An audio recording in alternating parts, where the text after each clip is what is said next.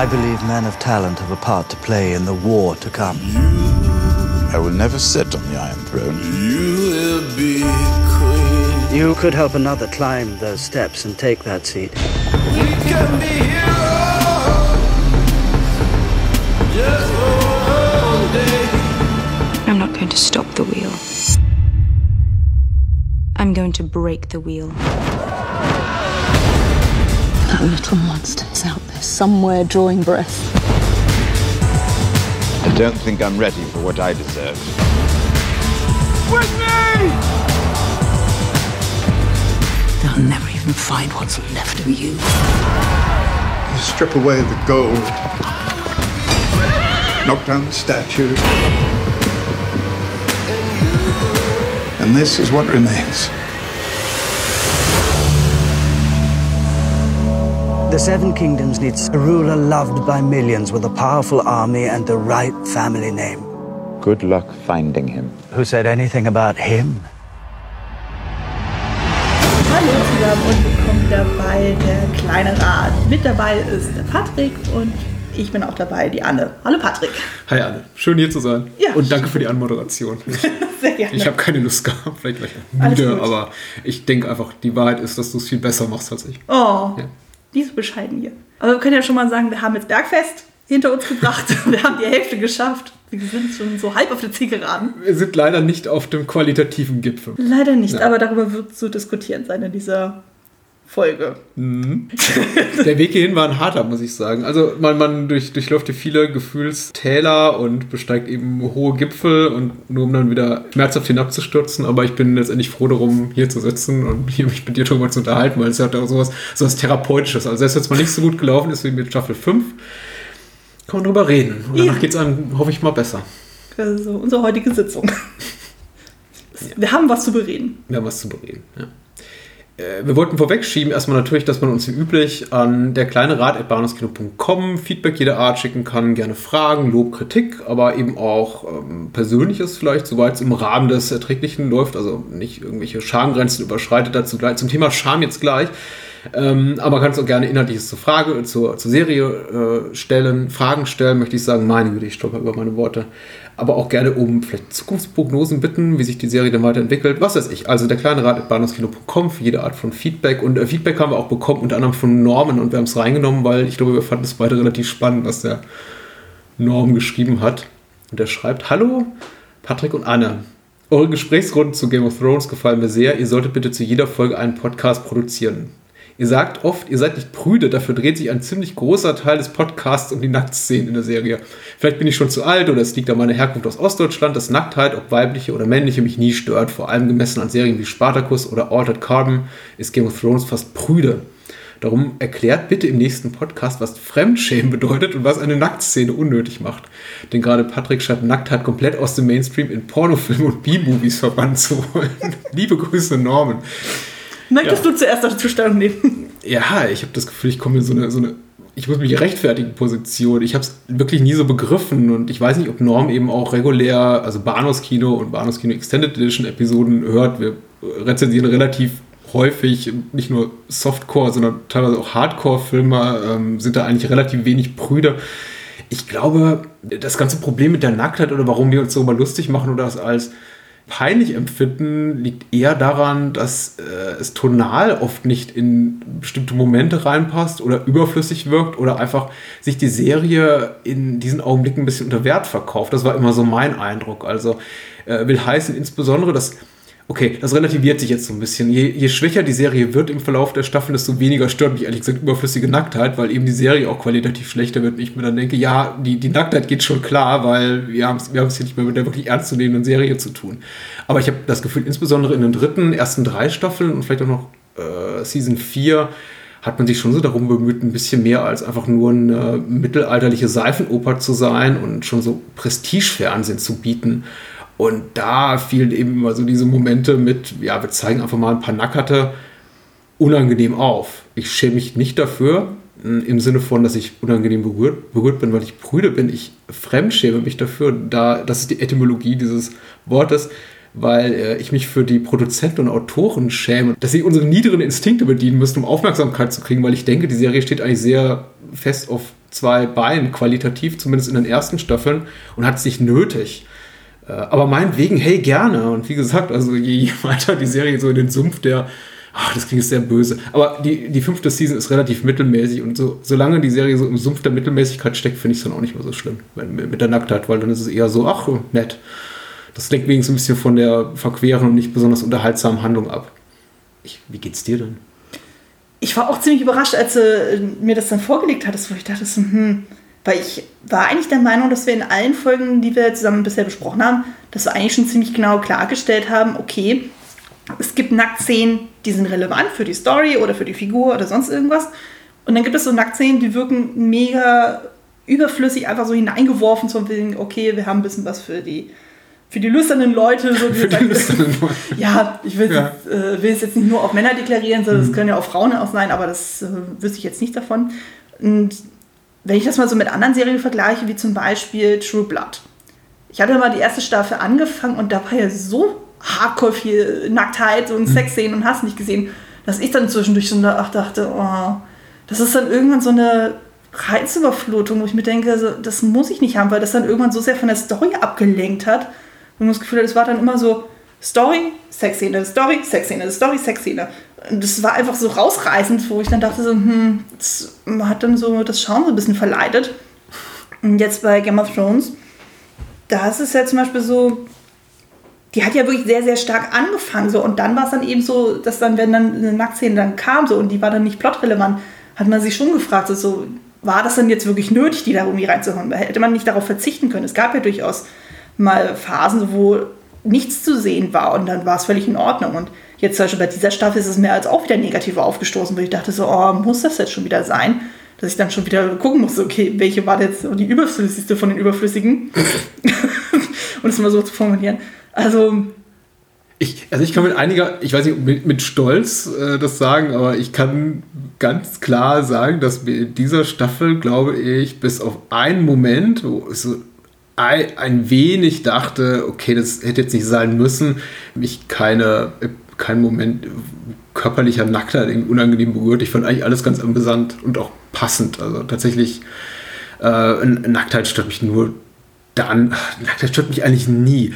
Also es tut mir einfach leid um die Qualität der Serie, weil ich denke, sie begibt sich in dem Moment so auf Niveau, was sie nicht braucht. Und das, der Unterschied ist eben, weil Norman ja hier auch Spartacus zum Beispiel referenziert, eine Serie, die ich in Gänze gesehen habe und sehr genossen habe. Spartacus ist eben eine, eine palpige Serie und die geht stolz vor, äh, so, wie sonst was da hausieren mit ihrem äh, Sleaze-Faktor, äh, weil die, die bezieht ihren ganzen Reiz nur daraus, dass wir eben ständig Nackte sehen und Bums-Szenen und sonst irgendwas und äh, Gliedmaßen fliegen abgetrennt durch die Gegend und hui, da, da, da, da wackelt die nächste Brust um die Ecke.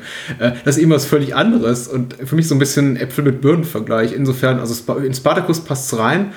Aber in Game of Thrones als Literaturadaption, die sich sehr, sehr ernst nehmen, teilweise schon zu ernst, also insbesondere in Staffel 5 ja wirklich äh, leichtere Momente auf ein absolutes Minimum von irgendwie einer Minute vielleicht pro Episode reduziert, finde ich es immer so ein bisschen albern, wenn dann wieder eine Hure um die Ecke gewackelt kommt mit, oh, guck mal hier. das ist. äh, also mir ist es jetzt auch nicht negativ aufgefallen. Also ich finde auch gerade eben so den Diskurs eben von uns beiden dann so, gerade eben mit meiner weiblichen Perspektive und du mit deiner männlichen Perspektive, da sieht man ja manche Sachen dann eventuell doch nochmal ein bisschen anders. Also, ja. Gut, danke Norman. Trotzdem ein guter Kommentar, bleib uns treu und ähm, ich finde gut, dass du nachgefragt hast und ich hoffe, wir haben das Phänomen des Fremdschämens adäquat erklärt. Ansonsten hilft dir Google. Ansonsten kann man ja Fremdschämen vor allem im Comedy-Bereich sehr, sehr gut anwenden. Ja, ich dachte auch an erstmal sowas wie Curb Your Enthusiasm oder Stromberg oder diese ganzen Serien, wo eben Menschen dumme Dinge tun und man sitzt als Zuschauer davor und denkt sich, ja, wie kann der sich nur so in die Scheiße reiten? Ich hatte das neulich auch wieder gehabt, so, ähm, da hatten mein Mann und ich dann den neuen Spider-Man dann gesehen, wo es ja auch irgendwie darum geht, so, dass zwei junge Menschen dann irgendwie miteinander interagieren so und das wirkt so mega cheesy und man, das war wirklich so eine Fremdschirmsituation, wo man sich denkt so, oh Gott, das will, man will bloß nicht in so einer Situation sein. Das verbinde ich eher mit diesem Begriff, aber jetzt nicht in Bezug auf Okay. die angeregte Vielleicht Nacktheit. habe ich ihn auch falsch, vielleicht habe ich ihn auch falsch benutzt. Ich fremdschäme mich in dem Moment, sagen wir mal, für die Produzenten und Autoren. Ich hoffe, das ist äh, klar geworden. Es hat nichts mit Scham äh, oder Prüderie in dem Sinne zu tun. Mhm. So, ja. zur Staffel 5. Anne, was waren die Erinnerungen an dein erstes Mal Staffel 5 gucken? Bevor du jetzt die äh, DVD oder Blu-ray wieder einlegtest und sagtest, so auf ein zweites. Also ich meine mich zu erinnern, als wir es das erste Mal gesehen haben, dass ich eigentlich schon durchaus voller Freude, Vorfreude war. Mm, Aber es hat sich dann während des ersten Mal Schauens dann doch relativ schnell gelegt und so, dass ich dann irgendwann so ziemlich ernüchternd da rausgegangen bin, weil dann doch gewisse Sachen, die dann in Staffel 4 sehr stark waren, gefühlt jetzt einfach weg waren. Also du hattest dann nicht mehr so einen starken Plot rund um Tyrion, du hast nicht mehr so einen starken Plot rund um Arya. Der Bluthund war jetzt weg und noch die ein oder anderen Figuren so waren jetzt kaum noch präsent, zum Beispiel hier Orlena, wo ich dann irgendwann auch dachte, so, hm, Stimmt, ja. ja, also da fehlte dann irgendwie so ein bisschen was an Antrieb. Und dann sind ja viele Figuren ja auch dann gestorben. Eben Joffrey ist weg, Tywin ist weg. Und noch sind ein paar andere. Und das hat ihm so viel Drive weggenommen. So, und dann hadert man da rum so und guckt dann die ganze Zeit so, ja, wie Arya dabei ist, dann in, ähm, ja, bei den Faceless Man dann irgendwelche Leichen abzuschrubben oder in die Halle zu kehren. Und ich denke so, ja, dafür hat sie jetzt Screentime. Ja? Yay! Oder dann. Es war einfach so mega zäh und mit dieser Einstellung bin ich dann auch jetzt bei dem Rewatch da rangegangen. Dann kann ich jetzt schon mal so vorweg sagen, also es war nicht mehr so katastrophal, wie ich dachte, Ja. Aber es war auch jetzt nicht herausreißend oder herausragend, wo ich dachte so, ja, also es ist jetzt nicht so schlimm, wie ich befürchtet hatte oder wie ich es in Erinnerung hatte, aber es ist jetzt auch nicht so, dass ich sage, die sei besser als die anderen Staffeln, die wir zuvor besprochen haben. Also die ist tatsächlich von den aktuellen, ist sie tatsächlich so das, der Tiefpunkt. Also in meiner bisherigen Wahrnehmung steht jetzt noch das, das Wiedersehen mit Staffel 6 und 7 ähm, steht ja noch aus.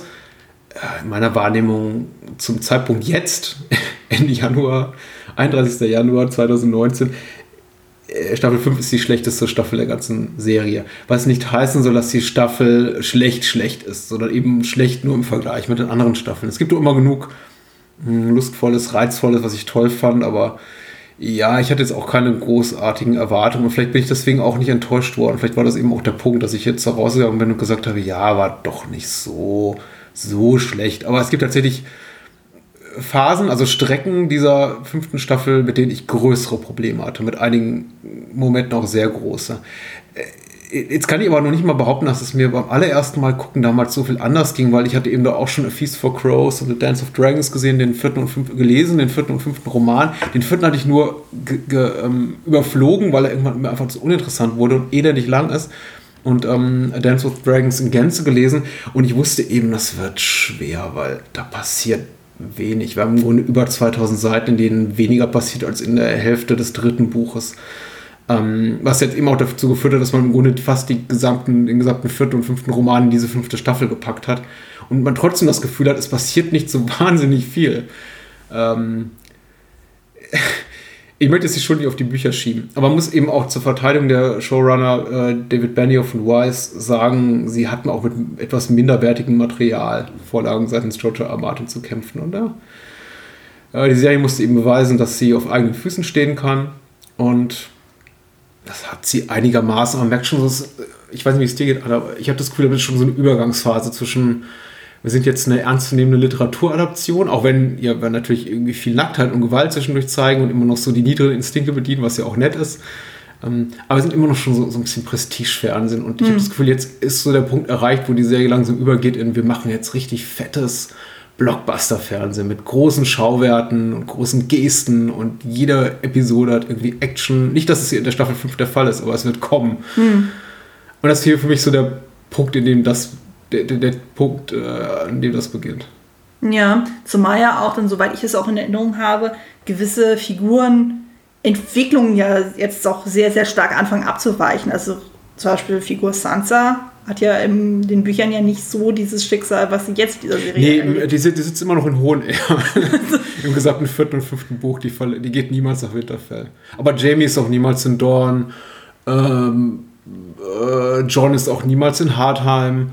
Das ist eben Brienne, ja, Brienne, Brienne darf nicht so viel reden, weil das ist irgendwie immer noch ein Spoiler, weil wer weiß, ob sie nochmal drauf zurückkommen. Also alle diese Figuren haben mit den Büchern fast nichts zu tun. Weil, also man sollte vielleicht dankbar sein, dass sie was zu tun kriegen in der Serie, aber es ist nicht so gut, was sie zu tun kriegen. Aber mir ist auch tatsächlich jetzt aufgefallen, dass äh, irgendwie, vielleicht ist es auch nur mein subjektiver Eindruck, aber ich habe das Gefühl gehabt, dass in dieser Staffel gezielt bei gewissen Szenen nicht mehr draufgehalten wurde, sondern bewusst ausgeklammert wurde, dass man nur Reaction-Shots bekommen hat. Ich sag nur Sansa und Shireen. Wenn du was äh, weißt, was ich meine. Ja, klar. Also das ist mir jetzt eher aufgefallen. Also ich hatte das Gefühl gehabt, in den Staffeln zuvor wurde noch viel krasser noch so draufgehalten, so von wegen so, okay, verrecke, verrecke, verrecke und da was. und wenn dann wirklich so wirklich schlimme Szenen waren, dann hat jetzt diese Staffel eher das Gefühl gehabt, so, ja, es wird jetzt nicht so in der Detailreich äh, halt, oder in dieser, Ja, so im Detail gezeigt, so ja. Es ist mir aufgefallen, dass insbesondere bei Shireen, dass sie relativ, ja, ja einigermaßen, soll man sagen, mit Würde abtreten darf, ohne dass die Kamera draufhält auf ihr verbrennendes Gesicht. Ich meine, wir, wir, wir spoilern ja, es gibt gleich nur eine offizielle Spoilerwarnung, aber äh, auch Sansa ha- erlebt, durchlebt etwas relativ Schlimmes. Und also bei solchen, da, da erkläre ich es mir so ein bisschen tatsächlich auch mit dem Standing der, der, der Darstellerin in dem Fall, dass sie eben auch, glaube ich, so den Hauptdarstellern, die mittlerweile sehr große Gagen kassieren und sehr wichtig sind für die Serie, bestimmte Sachen nicht antun. Und ich kann mir zum Beispiel vorstellen, wäre sie eine Nebenfigur gewesen, dass dann immer noch die Showrunner gesagt hätten, ach komm, hier runter mit den Klamotten und draufgehalten. Aber das ist jetzt Kaffeesatz lesen. Aber ich gebe dir absolut recht, das ist, ähm, das ist, das sind so die kleinen Trostpflaster in diesen recht schrecklichen Momenten. ja. mm, Ich habe immer so einen Punkt mir notiert, Erwartungshaltung an, an, an Season 5. Ich weiß nicht mehr, wie, wie, wie präzise ich die formulieren kann. Ich hatte einfach, wie gesagt, relativ geringe Hoffnung und ich wusste eben auch um die Newslage vorher, insofern, dass die Showrunner gesagt haben, Bran und Rickon werden nicht auftauchen, also ganze, ganze Rasselbande rund um Bran und Rickon, also Osha und Hodor, äh, werden alle nicht auftauchen.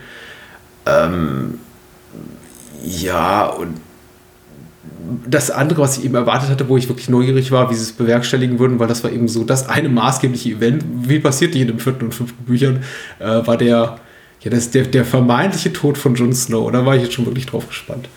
Wobei eben auch genau hier wie in den Büchern das relativ klar ist, dass er nicht das Zeitliche segnet. Tut mir leid, jetzt habe ich schon wieder was vorweggenommen von Staffel 6. Hast du irgendwelche konkreten Erwartungen gehabt? So bist du aus Staffel 4 rausgegangen und hast gesagt, das will ich jetzt sehen und das will ich jetzt nicht sehen. Ähm, naja, ich war ja schon in gewisser Weise gespannt darauf, also eben gerade was die Figuren Tyrion und Arya betrifft, so von wegen so, was erwartet die denn jetzt, weil die ja beide eben aus Westeros mehr oder minder fliehen. Und der eine geht dann eben nach Merin, der andere, äh, die andere geht dann eben nach Bravos, um da einfach zu gucken, okay, was, äh, quasi das Prinzip auf zu neuen Ufern, was dann jetzt auf die noch zukommen wird. Aber da war natürlich dann das, was man angeboten wird, dann doch eher ernüchternd. Jetzt so richtig viel kriegt ihr jetzt nicht zu tun. Und das war äh, irgendwie schade, weil eben es wurde in den anderen Folgen ja doch deutlich so, dass wir beide die Figuren sehr, sehr mögen. Und dann ist es irgendwie so schade, wenn die dann nicht so den Story-Arc bekommen, den sie eigentlich verdient hätten. Ja, ja, ja. Also, ich glaube, einer Sache war ich mir relativ klar. Ich wollte vor, bevor ich fünf, Staffel, Staffel 5 zum ersten Mal sah, nicht noch mehr von äh, Theon bzw. Reek, also Stinker sehen. Also nicht in der Form, wie es in der dritten und vierten Staffel porträtiert wurde. Und ehrlich gesagt kam es fast noch schlimmer, als ich erwartet hatte. Nämlich, ähm, ja, darüber wird das später zu reden sein. Ähm, ich, hoffe, ich, hatte, ich hatte gehofft, dass sie so weit von dem Buchverlag abweichen und äh, Daenerys mehr zu tun geben. Auch das passiert hier nicht so wirklich viel. Auch darüber wird zu reden sein. Summa summarum muss ich aber sagen, äh, die niedrigen Erwartungen wurden übertroffen. Und tatsächlich hatte jetzt auch beim Wiedersehen eine faustige Überraschung, nämlich dass Stannis stirbt, weil da, habe ich, da war mir tatsächlich die Buchvorlage noch präsenter als die Serie. Ich war selbst drei Minuten vor seinem Ableben, als meine bessere Hälfte sich zu umdrehte und meinte, ach, jetzt wird er hier äh, von Brienne geköpft, sagte ich, nee, der stirbt nicht. Und sie, natürlich stirbt er, der stirbt am Baum, da wo er liegt. ähm, und ich habe bis zu, wirklich bis äh, die, die Klinge von Brienne niedersaß, so darauf beharrt, dass Stannis überlebt, weil äh, er eben auch in den Büchern nicht stirbt. Aber na, okay, da, da gibt es eine große Abweichung, so betreffend einen Charaktertod ähm, hier in diesem Fall. Und äh, darauf war ich nicht gefasst. Also immer noch eine faustige Überraschung erlebt. Nee, das mit Stannis, das hatte ich tatsächlich noch sehr präsent. Also das war wirklich so ein Bild, was ich noch vor Augen hatte, eben weil ich ja auch Brienne unglaublich mag. Und ich wusste dann so, okay, da ist so quasi so ihr Rachefeldzug auch abgeschlossen. Und weil dann eben die sechste Staffel gezielt darauf getrimmt ist, dass sie dann halt sich Sansa dann anschließt und, sorry, Spoiler, aber ähm, deswegen, also das war, äh, das hatte ich auf jeden Fall noch auf dem Schirm dann gehabt. Mir war dann nicht mehr so ganz bewusst, wie unglaublich präsent Olli in dieser Staffel war. Ja. Ich wusste ja zwar noch, dass er am Ende relevant ist, aber ich, mir war nicht mehr so bewusst, dass er so häufig zu sehen ist. Also das wird ja ständig. Olli.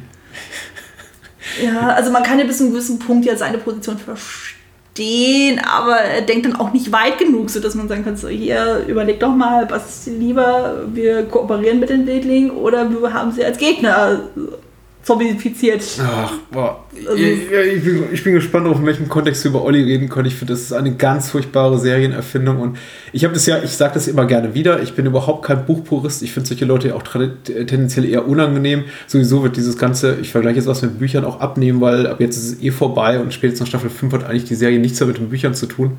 Äh, Und weicht jetzt auch schon massiv ab. Aber Olli ist tatsächlich, muss ich in dem Fall nochmal sagen, wirklich eine Serienerfindung, die überhaupt nicht funktioniert für mich. Einiges funktioniert auch gut in der Serie. Ich, wie gesagt, ich freue mich, dass einige Figuren mehr zu tun kriegen. Ich finde toll, dass äh, Tyrion Daenerys treffen darf. Das ist eine, zum Beispiel eine sehr schöne Entwicklung. Die gibt es auch in den Büchern nicht. Äh, da schippert da immer noch rum irgendwo. Äh, und nicht nur mit Jorah, sondern noch mit zwei anderen Leuten, die keinen Menschen interessieren. Ähm, aber dieses, also Olli, ich weiß nicht, wofür wir Olli brauchen. Einfach nochmal so eine Kinderfigur reingekrätscht. Also für mich ist es so, äh, Bran und Rickon Reloaded, die waren sowieso schon uninteressant. Jetzt schmeißen wir nochmal so einen Milchbubi da rein, der so an der Peripherie der Handlung steht, aber trotzdem Sachen bewegt. Und ach, ich weiß auch nicht. Wir haben so tolle so Leute wie Alistair Thorne im, in, in der schwarzen Feste mit super viel Charisma und wirklich interessante Figuren.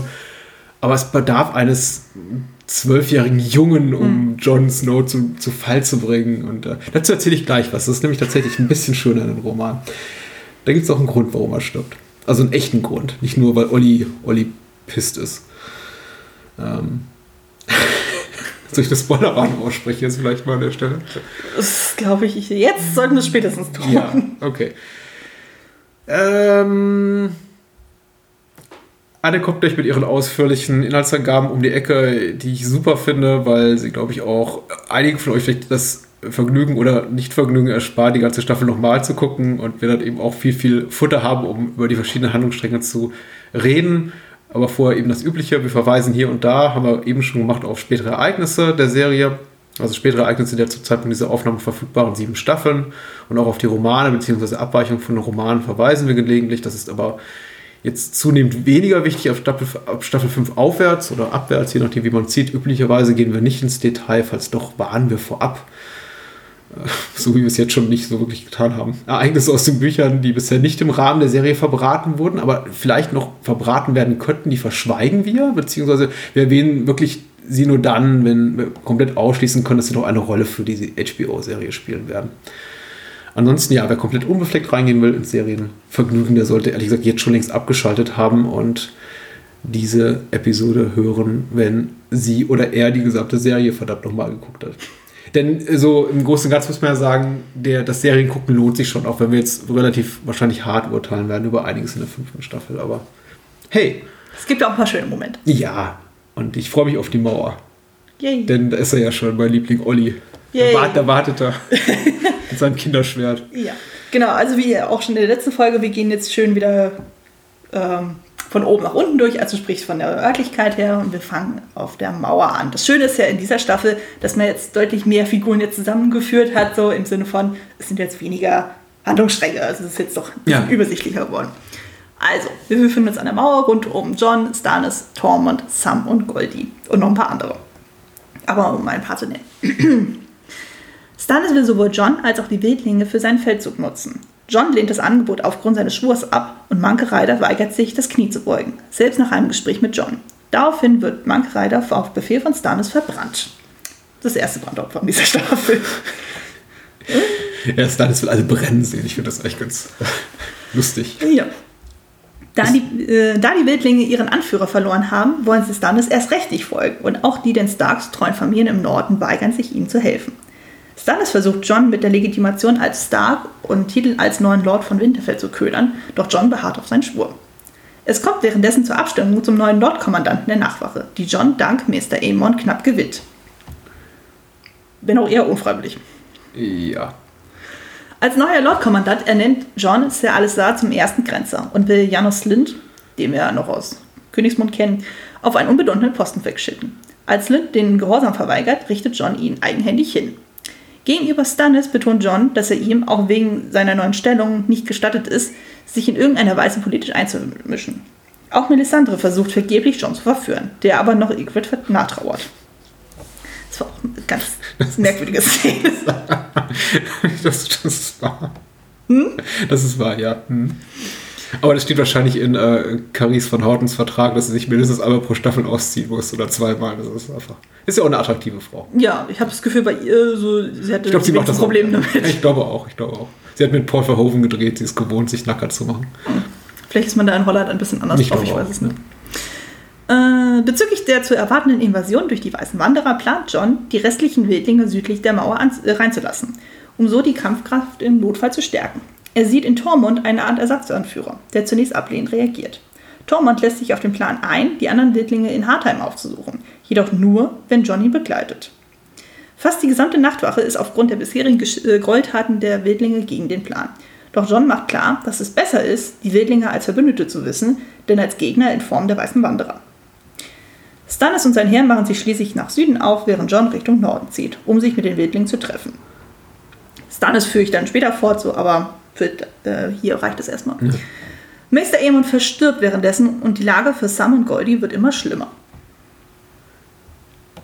Hm, muss ihm immer ein bisschen runterscrollen, deswegen dauert es ein kurz Moment. Äh, In Hartheim will John mit Tormund zusammen die Wildlinge davon überzeugen, sich für die bevorstehende Bedrohung durch die Weißen Wanderer zu verbünden, was nach anfänglicher Skepsis getan wird. Als die Wildlinge zu den Schiffen wollen, werden sie überraschend von einer großen Anzahl von Untoten angegriffen. Viele Wildlinge sterben dabei und auch John überlebt nur knapp, da er überraschenderweise auch mit seinem Schwert aus valyrischem Stahl weiße Wanderer töten kann. Ding, ding. Von den da aus muss er mit ansehen, wie der Night King die Toten wiederbelebt und dadurch seine Armee vergrößert. John erreicht mit den überlegenen Wildlingen die Mauer, wo ihm klar wird, dass er mit seinem Plan viele Männer der Nachtwache gegen sich aufgebracht hat. Sam bittet ihn um Erlaubnis, mit Goldie die schwarze Festung zu verlassen, um sich zum Meister ausbilden zu lassen und vor allem Goldie zu beretten. John lässt sie gehen und verliert damit seinen engsten Vertrauten. Am Ende wird er von Olli und mehreren Brüdern der Nachtwache in eine Falle gelockt und niedergestochen, woraufhin er stark blutend zusammenbricht und reglos liegen bleibt. Ja. Ich habe jetzt übrigens gelernt, dann dieser Schnee, auf dem dann John am Ende dann liegt, im letzten Shot, der ist aus Styropor, damit das Blut vernünftig abfließen kann. Ich finde den Schnee ästhetisch sehr schön. Er sieht zwar nicht, also in Game of Thrones, äh, vor allem der in der schwarzen Feste und eben in Stannis Lager, wo wir ihn überwiegend sehen. Also er sieht nicht im geringsten realistisch aus, aber es ist ein sehr schöner Schnee. Ja, Ja, also hat mir schon gut gefallen. Ähm, ich bin ja sowieso ein großer Schneefan. Schnee ist immer super. Äh, das ist schon, schon schön gemacht. Also kalte Lokalitäten haben wir mir immer sowieso gleich ein Plus. Und ähm, ja, wie ging es dir nach der letzten Szene damals? Kannst du dich daran erinnern? Also das, du hattest ja die Romanvorlagen nicht gelesen. Du sagst, der Mann hat sie gelesen, aber du nicht. Ähm, Ich wusste aber über sein Schicksal. Weil, weil ich nicht dumm ja, bin. ja, okay. Also aber die, auch das fünfte Buch endet ja mit John liegt in seinem Blut und verblutet. Also und genauso endet die Serie. Hast du, hast du das geglaubt oder dachtest du, ja, nee, guck mal, Melisandre.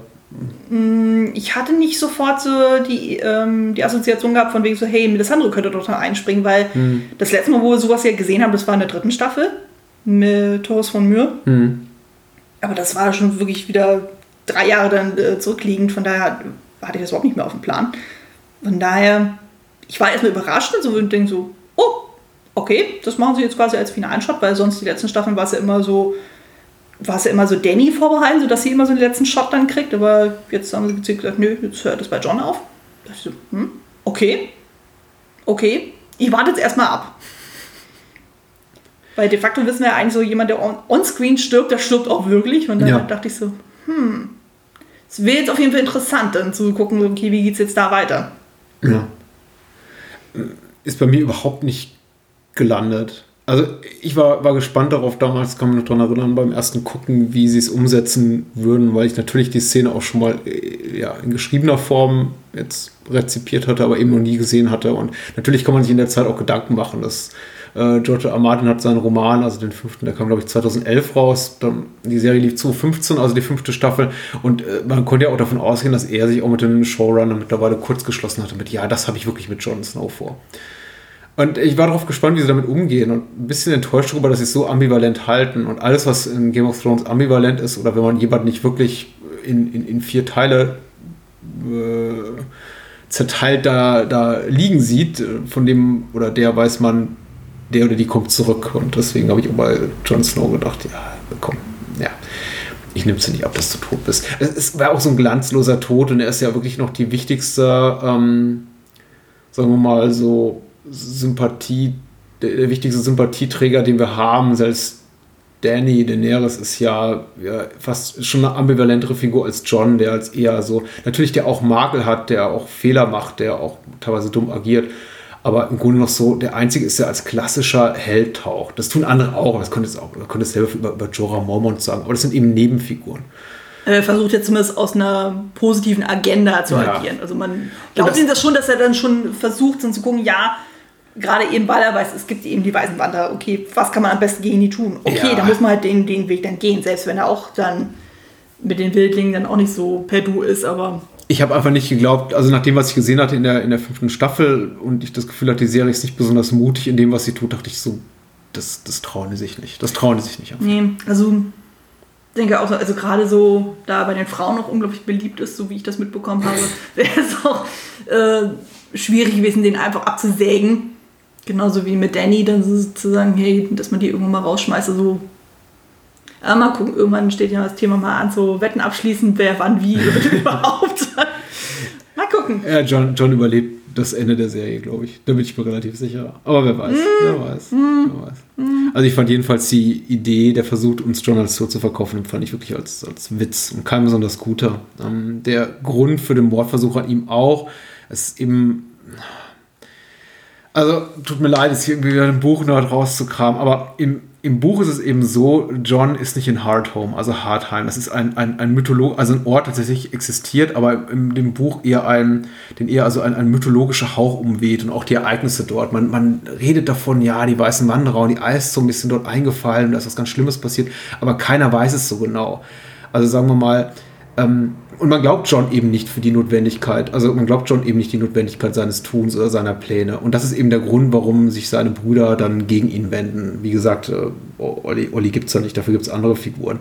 Aber sagen wir mal, es bestehen sehr große Zweifel einfach an der Autorität, an der Kompetenz und Glaubwürdigkeit Jon Snows. Und deswegen sagen dann eben auch seine Brüder, ja, okay, der, der muss sterben. Wohingegen es in der Serie für mich nicht wirklich nachvollziehbar ist. Also nach dem, was sie dort erleben in Hartheim, und da sind genug Menschen dabei, auch die, die Alice Thorne loyal gegenüber sind, äh, die berichten können, was da Furchtbares passiert ist, ist, glaube ich, John Schnee das geringste ihrer Probleme. Und ich glaube, äh, wenn man sowas erlebt, wie ein Angriff von äh, der Weißen Wanderer und ihrer Eiszombie-Armeen da in, in, in Hartheim, ist, ist glaube ich, sagen wir mal so, nicht das, was so ganz vorne steht auf der Prioritätsliste. Wir müssen jetzt John Schnee loswerden, sondern eher, verdammt nochmal, wie werden wir diese Bedrohung durch diese, äh, durch diese tödlichen Fabelwesen, äh, wie werden wir die los?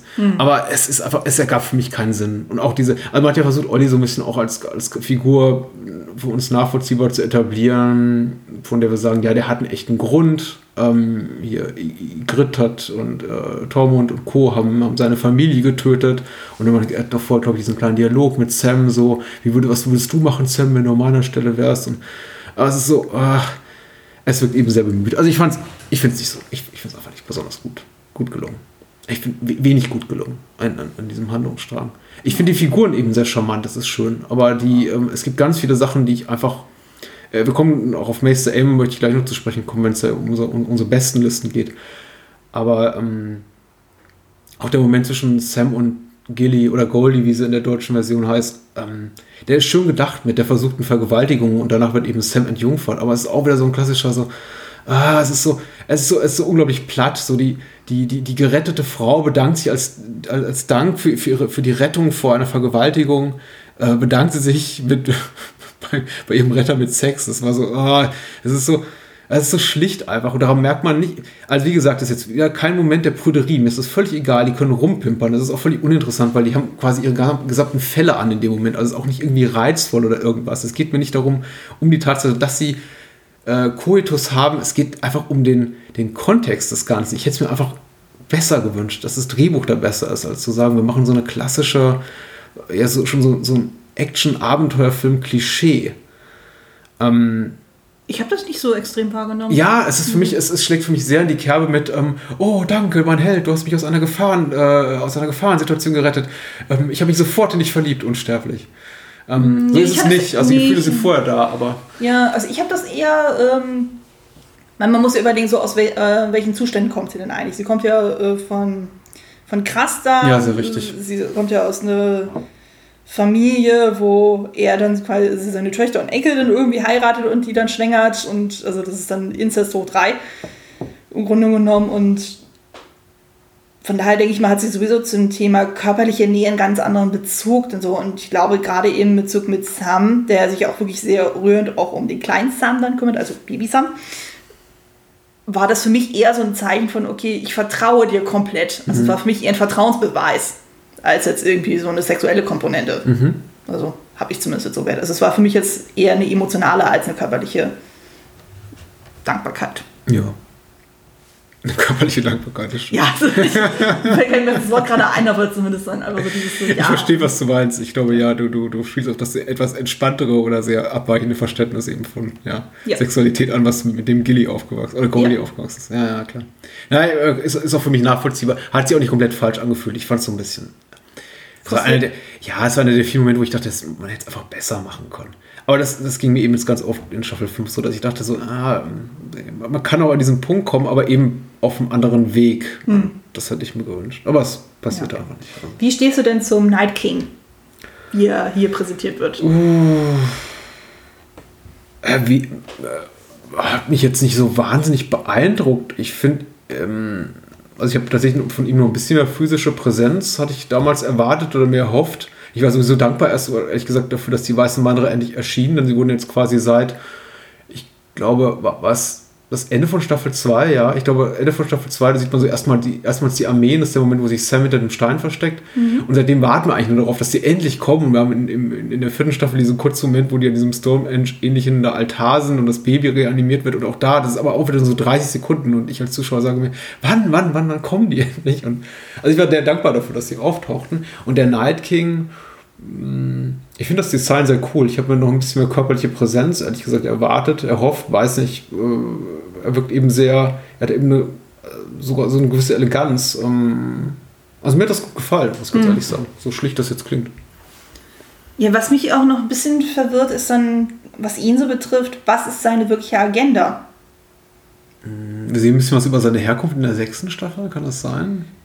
Ja, Ja. aber das ist, dann kommt ja trotzdem die Frage dann auf, von, es hieß ja dann am Anfang der ersten Staffel so, ja, man hat sie jetzt seit tausend Jahren nicht mehr gesehen und bla bla blups und wir wissen jetzt nicht, wie alt Night King jetzt wirklich ist. Und das ist jetzt eben die Frage, warum kommen die jetzt auf den Plan, so jetzt zu sagen, hey, jetzt wollen wir jenseits der Mauer äh, runterreiten. Und warum steht er da völlig gechillt dann so und guckt dann einfach nur so und dann so, ja, fupp, ich lass mal die anderen auferstehen. So, der hat ja so eine enges Geduld geführt. Also man hört ihn ja nie reden in all den Staffeln von dem, was wir bisher kennen. So, und von daher wissen wir gar nicht um seine Motivation. So, warum wollen die überhaupt da runter? So ist es einfach nur, okay, wir wollen alles platt machen, was nicht äh, bei drei auf den Bäumen ist. Also, Das stimmt. Ja. also ich finde, das bleibt noch irgendwie so sehr schwabbig. Und ansonsten, das erinnert mich alles schon wieder zu stark an diese ganzen Walking Dead Zombie-Geschichten so und wer mich auch kennt, weiß so, ich kann mit Zombies wirklich nichts anfangen. Deswegen sind dann für mich so diese Szenen immer eher so ein bisschen zäh und auch gerade der Moment in Hartheim, so wo ja dann erstmal diese ganzen Gespräche sind unter diesen Wildlingsoberhäuptern so und dann wurde er sehr stark auf eine Frau dann fokussiert, die ich überhaupt nicht mehr auf dem äh, Zettel hatte, die ja ganz viel mit John dann auch spricht und da war mir klar, okay, die stirbt, definitiv. Also, Ja. Die wird ja dann auch zerfleischt von den äh, Zombie-Kindern. Aber dachte ich auch so, ja, okay, das wirkte für mich dann auch wieder sehr konstruiert. Also dann auch schon wieder zugewollt von wegen so, ja, die Ruhe vor dem Sturm, wir wollen jetzt Action, Action, Action und da bietet es sich ja auch an, aber ja. eine völlig andere Wahrnehmung. Ich fand tatsächlich die ganze, die Episode wie die Sequenz sehr, sehr gelungen. Und eben auch die Einführung dieser, ich glaube, sie ist so quasi so die Vizechefin dieses Camps. Irgendwie sie hat sowas, auf jeden. Fall so eine Leit Leitungsfunktion. Mir war auch klar, dass sie da ins Gras beißt, auch schon beim ersten Mal äh, des Sehens. Aber ich fand tatsächlich auch ihre Figur ganz gut ei- eingeführt. Ich Die gebe war auch dir- super, die Schauspielerin. Also. ich gebe dir allerdings recht. Ähm, die, also das Positivste, was ich sagen kann über die Eiszombies ist, sie sehen besser aus als die Skelette am Ende von Staffel 4, die Bran und seine Truppe angreifen. Die wirkt nämlich einfach doch so tricktechnisch ein bisschen, naja, aus der, aus der Portokasse bezahlt. Und hier ist das Ganze äh, sehr viel besser gelöst, einfach weil es. Ja, ich mag auch keine rennenden Zombies und vor allem nicht, wenn die, wenn die, wenn die kläffen wie Hunde und äh, ja, sch schnappen wie Katzen. Das ist einfach, ach, ich weiß nicht, ich bin kein, auch kein Zombie-Fan. Vor allem nicht kein Fan von rennenden Zombies. Aber es hat schon noch so eine gewisse Spannung, wenn die angreifen, weil man anfangs auch nicht viel von ihnen sieht, sondern nur wie so man irgendwie einen Arm durch eine Tür greift. Und es ist halt, es hat doch nicht so diesen, diesen plakativen Action-Bombast wie eben einige andere Sachen, zum Beispiel Angriff auf die Mauer in der, am Ende der vierten Staffel. Mm, Es hat auch noch so Suspense-Element und deswegen finde ich es finde ich es ganz gelungen, ganz ehrlich. Also ich werde nochmal darauf zurückkommen, deswegen möchte ich jetzt auch nicht zu viel drüber quatschen, wenn wir über Alles unsere Lieblingsmomente reden, aber ich glaube, ich habe einen besseren Eindruck davon als du. Es ist tatsächlich das, der Moment, der mir in dem ganzen Handlungsstrang hier um, um äh, John und Sam und so weiter am, am besten gefiel. Ich möchte nicht sagen mein Lieblingsmoment, aber meine ja, liebste Episode. Okay. Soll ich einfach mal weitermachen? Ja, machen wir weiter. Gut. Da haben wir noch ein bisschen was vor uns. Oh ja. So, wir sind im Norden bei Sansa, Littlefinger, Brienne und Podrick und den Boltons. Littlefinger verlässt mit Sansa das Tal von Arryn Richtung Norden, während Brienne und Podrick weiter auf der Suche nach ihr sind.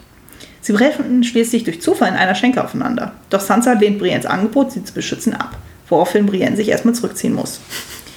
In Winterfell hat Bruce Bolton Probleme, den Norden zu halten, da die Lannister-Soldaten durch Tywins Tod ihm nicht mehr beistehen und die Stark-Anhänger ihn nicht akzeptieren. Daher plant Bolton mit Hilfe von Littlefinger eine Heirat zwischen Sansa und Ramsay, um so die beiden Häuser des Nordens zu vereinen und so die Macht von der Boltons im Norden zu stärken. Sansa findet den Plan furchtbar. Zu Recht. Doch Littlefinger redet ihr ein, dass sie so aktiv in der Politik mitmischen könnte und mit im besten Fall auch irgendwann Rache an den Boltons Oh, nehmen diese kann. Pläne von Littlefinger. Ja, das ist, äh, Jede Episode ein neuer das Plan. ist jedes Mal cringy. Sie lässt sich schließlich auf den Plan ein und begibt sich mit ihm Richtung Winterfell. Dort angekommen werden sie höflich empfangen, doch Sansa muss ihre Abscheu gegenüber den Boltons zurückhalten. Littlefinger erklärt ihr, er müsse Winterfell Richtung Königsmund verlassen. Sansa will nicht alleine bei den Boltons bleiben, doch Littlefinger ist sich sicher, dass Stannis bald anrückt und die Boltons schlägt und so Sansa im Norden bleiben kann. Ansonsten müsste Sansa eben Ramsay zu ihren Gunsten manipulieren, so à la Marjorie. Brienne und Podrick bleiben weiterhin in der Nähe, um Sansa zur Hilfe zu eilen, wenn sie diese braucht. Ja, das muss man vielleicht nochmal ganz deutlich erwähnen. Ich glaube, Brienne und Podrick verbringen neun der zehn Episoden damit, vor den Tür Toren Winterfells rumzustehen und zu gucken. Ja, das ähm, Podrick darf noch mal ein paar Hasen jagen, aber ja. Stimmt, wir haben wirklich sehr wenig Screentime das, bekommen. das ist das, was sie mit einer unserer Lieblingsfiguren der äh, dritten und vierten Staffel machen. Geben mir gar nichts zu tun einfach. ich glaube, in der nächsten wird es ein bisschen besser mit denen. Ja, Sansas Aufenthalt bei den Boltons bleibt mehr als angespannt. Ramsays Geliebte Miranda ist eifersüchtig und zeigt Sansa, dass Theon noch am Leben ist. Ramsay macht sich einen Spaß aus der Situation und will Theon zum Trauzeugen für Sansa machen. Doch ihm vergeht das Lachen, als Bruce Bolton erklärt, dass seine neue Ehefrau ein Kind bzw. einen Sohn erwartet und dass Stannis bald gegen Winterfell marschieren wird, um sie ihn aufhalten müssen. Sansa heiratet schließlich Ramsay, der sie in der Hochzeitsnacht vergewaltigt, während Theon dabei zusehen muss. In ihrem Zimmer fortan eingesperrt und jede Nacht von Ramsay misshandelt, bittet sie Theon verzweifelt um Hilfe. Doch seine Angst vor Ramsay ist zu groß und die Lage scheint aussichtslos. Dann springen wir mal wieder zu Stannis.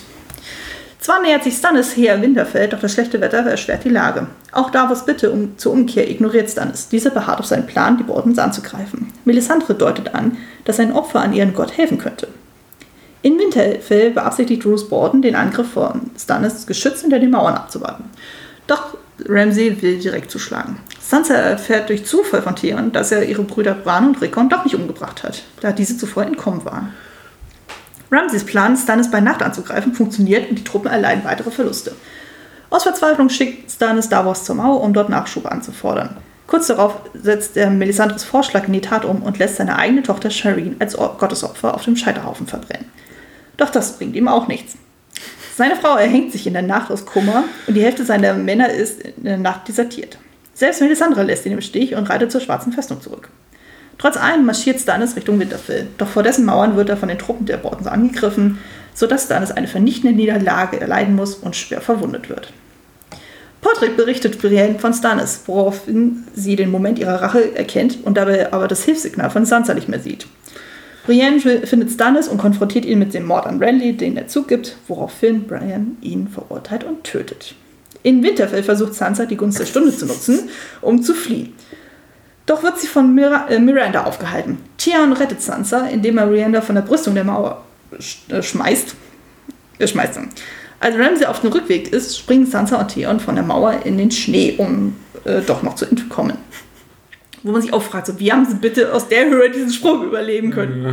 Ich meine, es wird nicht gezeigt und so, das das wäre in der nächsten Staffel, aber das ist, Ja, zum, also zum Glück, also nicht zum Glück von Anne, aber zum Glück von unseren Hörern müssen, muss jetzt nur Anne ertragen, wie ich hier sitze, die ganze Zeit beschrieben, verzweifelt die, die, die Stirn in Falten lege und meine Augen reibe und irgendwie grenzdebil die grinse, aber ich finde diesen, dieser Handlungsstrang ist schrecklich. Ich finde fast alles schrecklich daran, was passiert. Also alles, fast alles rot um. Äh, nicht, nicht, also es hat unterschiedliche Qualitäten von schrecklich. Ähm, nicht alles schrecklich, qualitativ schrecklich, denn einiges ist durchaus effektiv, aber ähm, einiges ist eben auch einfach schlecht geschrieben und inszeniert und äh, mir gefällt einfach ganz, ganz vieles nicht, was hier passiert rund um, um, um Theon, äh, Ramsey und Sansa vor allem. Äh, ja, und dass Brienne eben so quasi komplett aus der, aus der Serie einfach mal rausfällt, fast für eine ganze Staffel, also da ist, aber doch nicht da ist, ist eben schwach. Ich habe ja schon bereits angedeutet, man hält sich da nicht groß an die Buchvorlage bei ihrer Figur. Also man hätte durchaus auch seitens der Showrunner sowieso die Freiheiten zu sagen, wir machen mal was Cooles mit ihr und geben ihr vielleicht so eine kleine Side-Mission. Aber nee, sie darf abkampieren vor Winterfell und die ganze Zeit drauf glotzen, dass das Licht eingeht. Und ganz ehrlich, in dem Moment, wenn, wenn sie dann einmal hingucken müsste und es nicht tut und das Licht geht an und sie ist gerade abgelenkt von etwas anderem, ist auch wichtig. Dann, dann hätte ich fast schon sowas auf, auf, der, auf, der Spur, auf der Tonspur erwartet wie. Weil es ist einfach so, also es ist, das ist so, so obvious. ja, es ist so, es ist so eine, es sind so, so, so viele Pechvögelmomente, gerade in den letzten ein, zwei Episoden, wo Mhm. dann auch für Stannis alles schief läuft. So, er verbrennt seine Tochter äh, und er so, oh, das war blöd. Und dann kommt Melisandre und sagt, ich reise ab. Wie, was, du rei- reist jetzt auch ab? Nee, das sagt sie noch nicht mal an. Also sie so. haut einfach ab. Achso, sie haut einfach. Ja, stimmt. Dann, dann kommen seine, seine Männer um die Ecke mit, äh, Chef, komm, komm mal mit.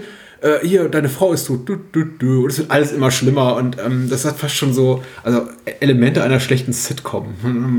Es ist ähm, so tragisch, das alles ist. Er sagt du erstmal was.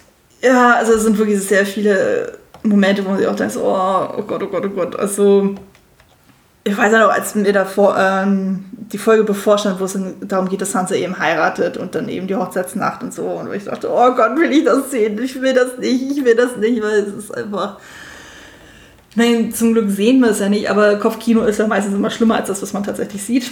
Und ja, es ist ein schwieriger Handlungsstrang auf vielerlei Hinsicht. Also so, weil, ähm, das heißt, was die Boltons betrifft, insbesondere Ramsey, der wirklich sehr krass so aufgebaut wird, so als der Joffrey 2.0, was auch nur bedingt gut funktioniert. Es ist dann teilweise ein bisschen sehr drüber. Mm, naja, bei Sansa kann man zumindest sagen, so, das dient dann quasi der weiteren Character Arc, so, wo dann einfach für sie dann was aufgebaut wird für die nächsten Staffeln, wo Ja. sie einfach um, um einiges abgehärteter wird und so und dann mehr auf sich dann bedacht ist und ja, also naja, mit Thea und so, das ist ist immer eine schwierige Situation. Man hat natürlich so diesen kleinen hellen Moment ganz am Ende dann erst, und so, wo im letzten Moment dann auch sagen kannst, so, okay, jetzt bin ich nicht nur Stinker, sondern ich tue jetzt mal aktiv was und bin ich einfach nur der dann jemand, der dann einfach kuscht und so, wenn Härchen pfeift und so. Und man, der verrät ja zum Beispiel dann diese eine Frau dann so, die Sansa helfen wollte und wo dann auch gezeigt wird, ja, die wurde dann auch übelst gehäutet. Übelst geholtet, ja. das ist wortwörtlich zu verstehen. Also, ja. Also, man wollte einfach ganz viel mit Schockelementen irgendwie bei dem Handlungsstrang auch arbeiten, gefühlt. Und Ich muss ganz deutlich sagen, ich bin, ich war mega enttäuscht von dem, was mit Sansa passiert. Und das sage ich jetzt nicht aus irgendeiner verqueren Political Correctness-Attitüde heraus, weil ich sage, ja, das ist eine junge Frau und hier Empowerment und so weiter.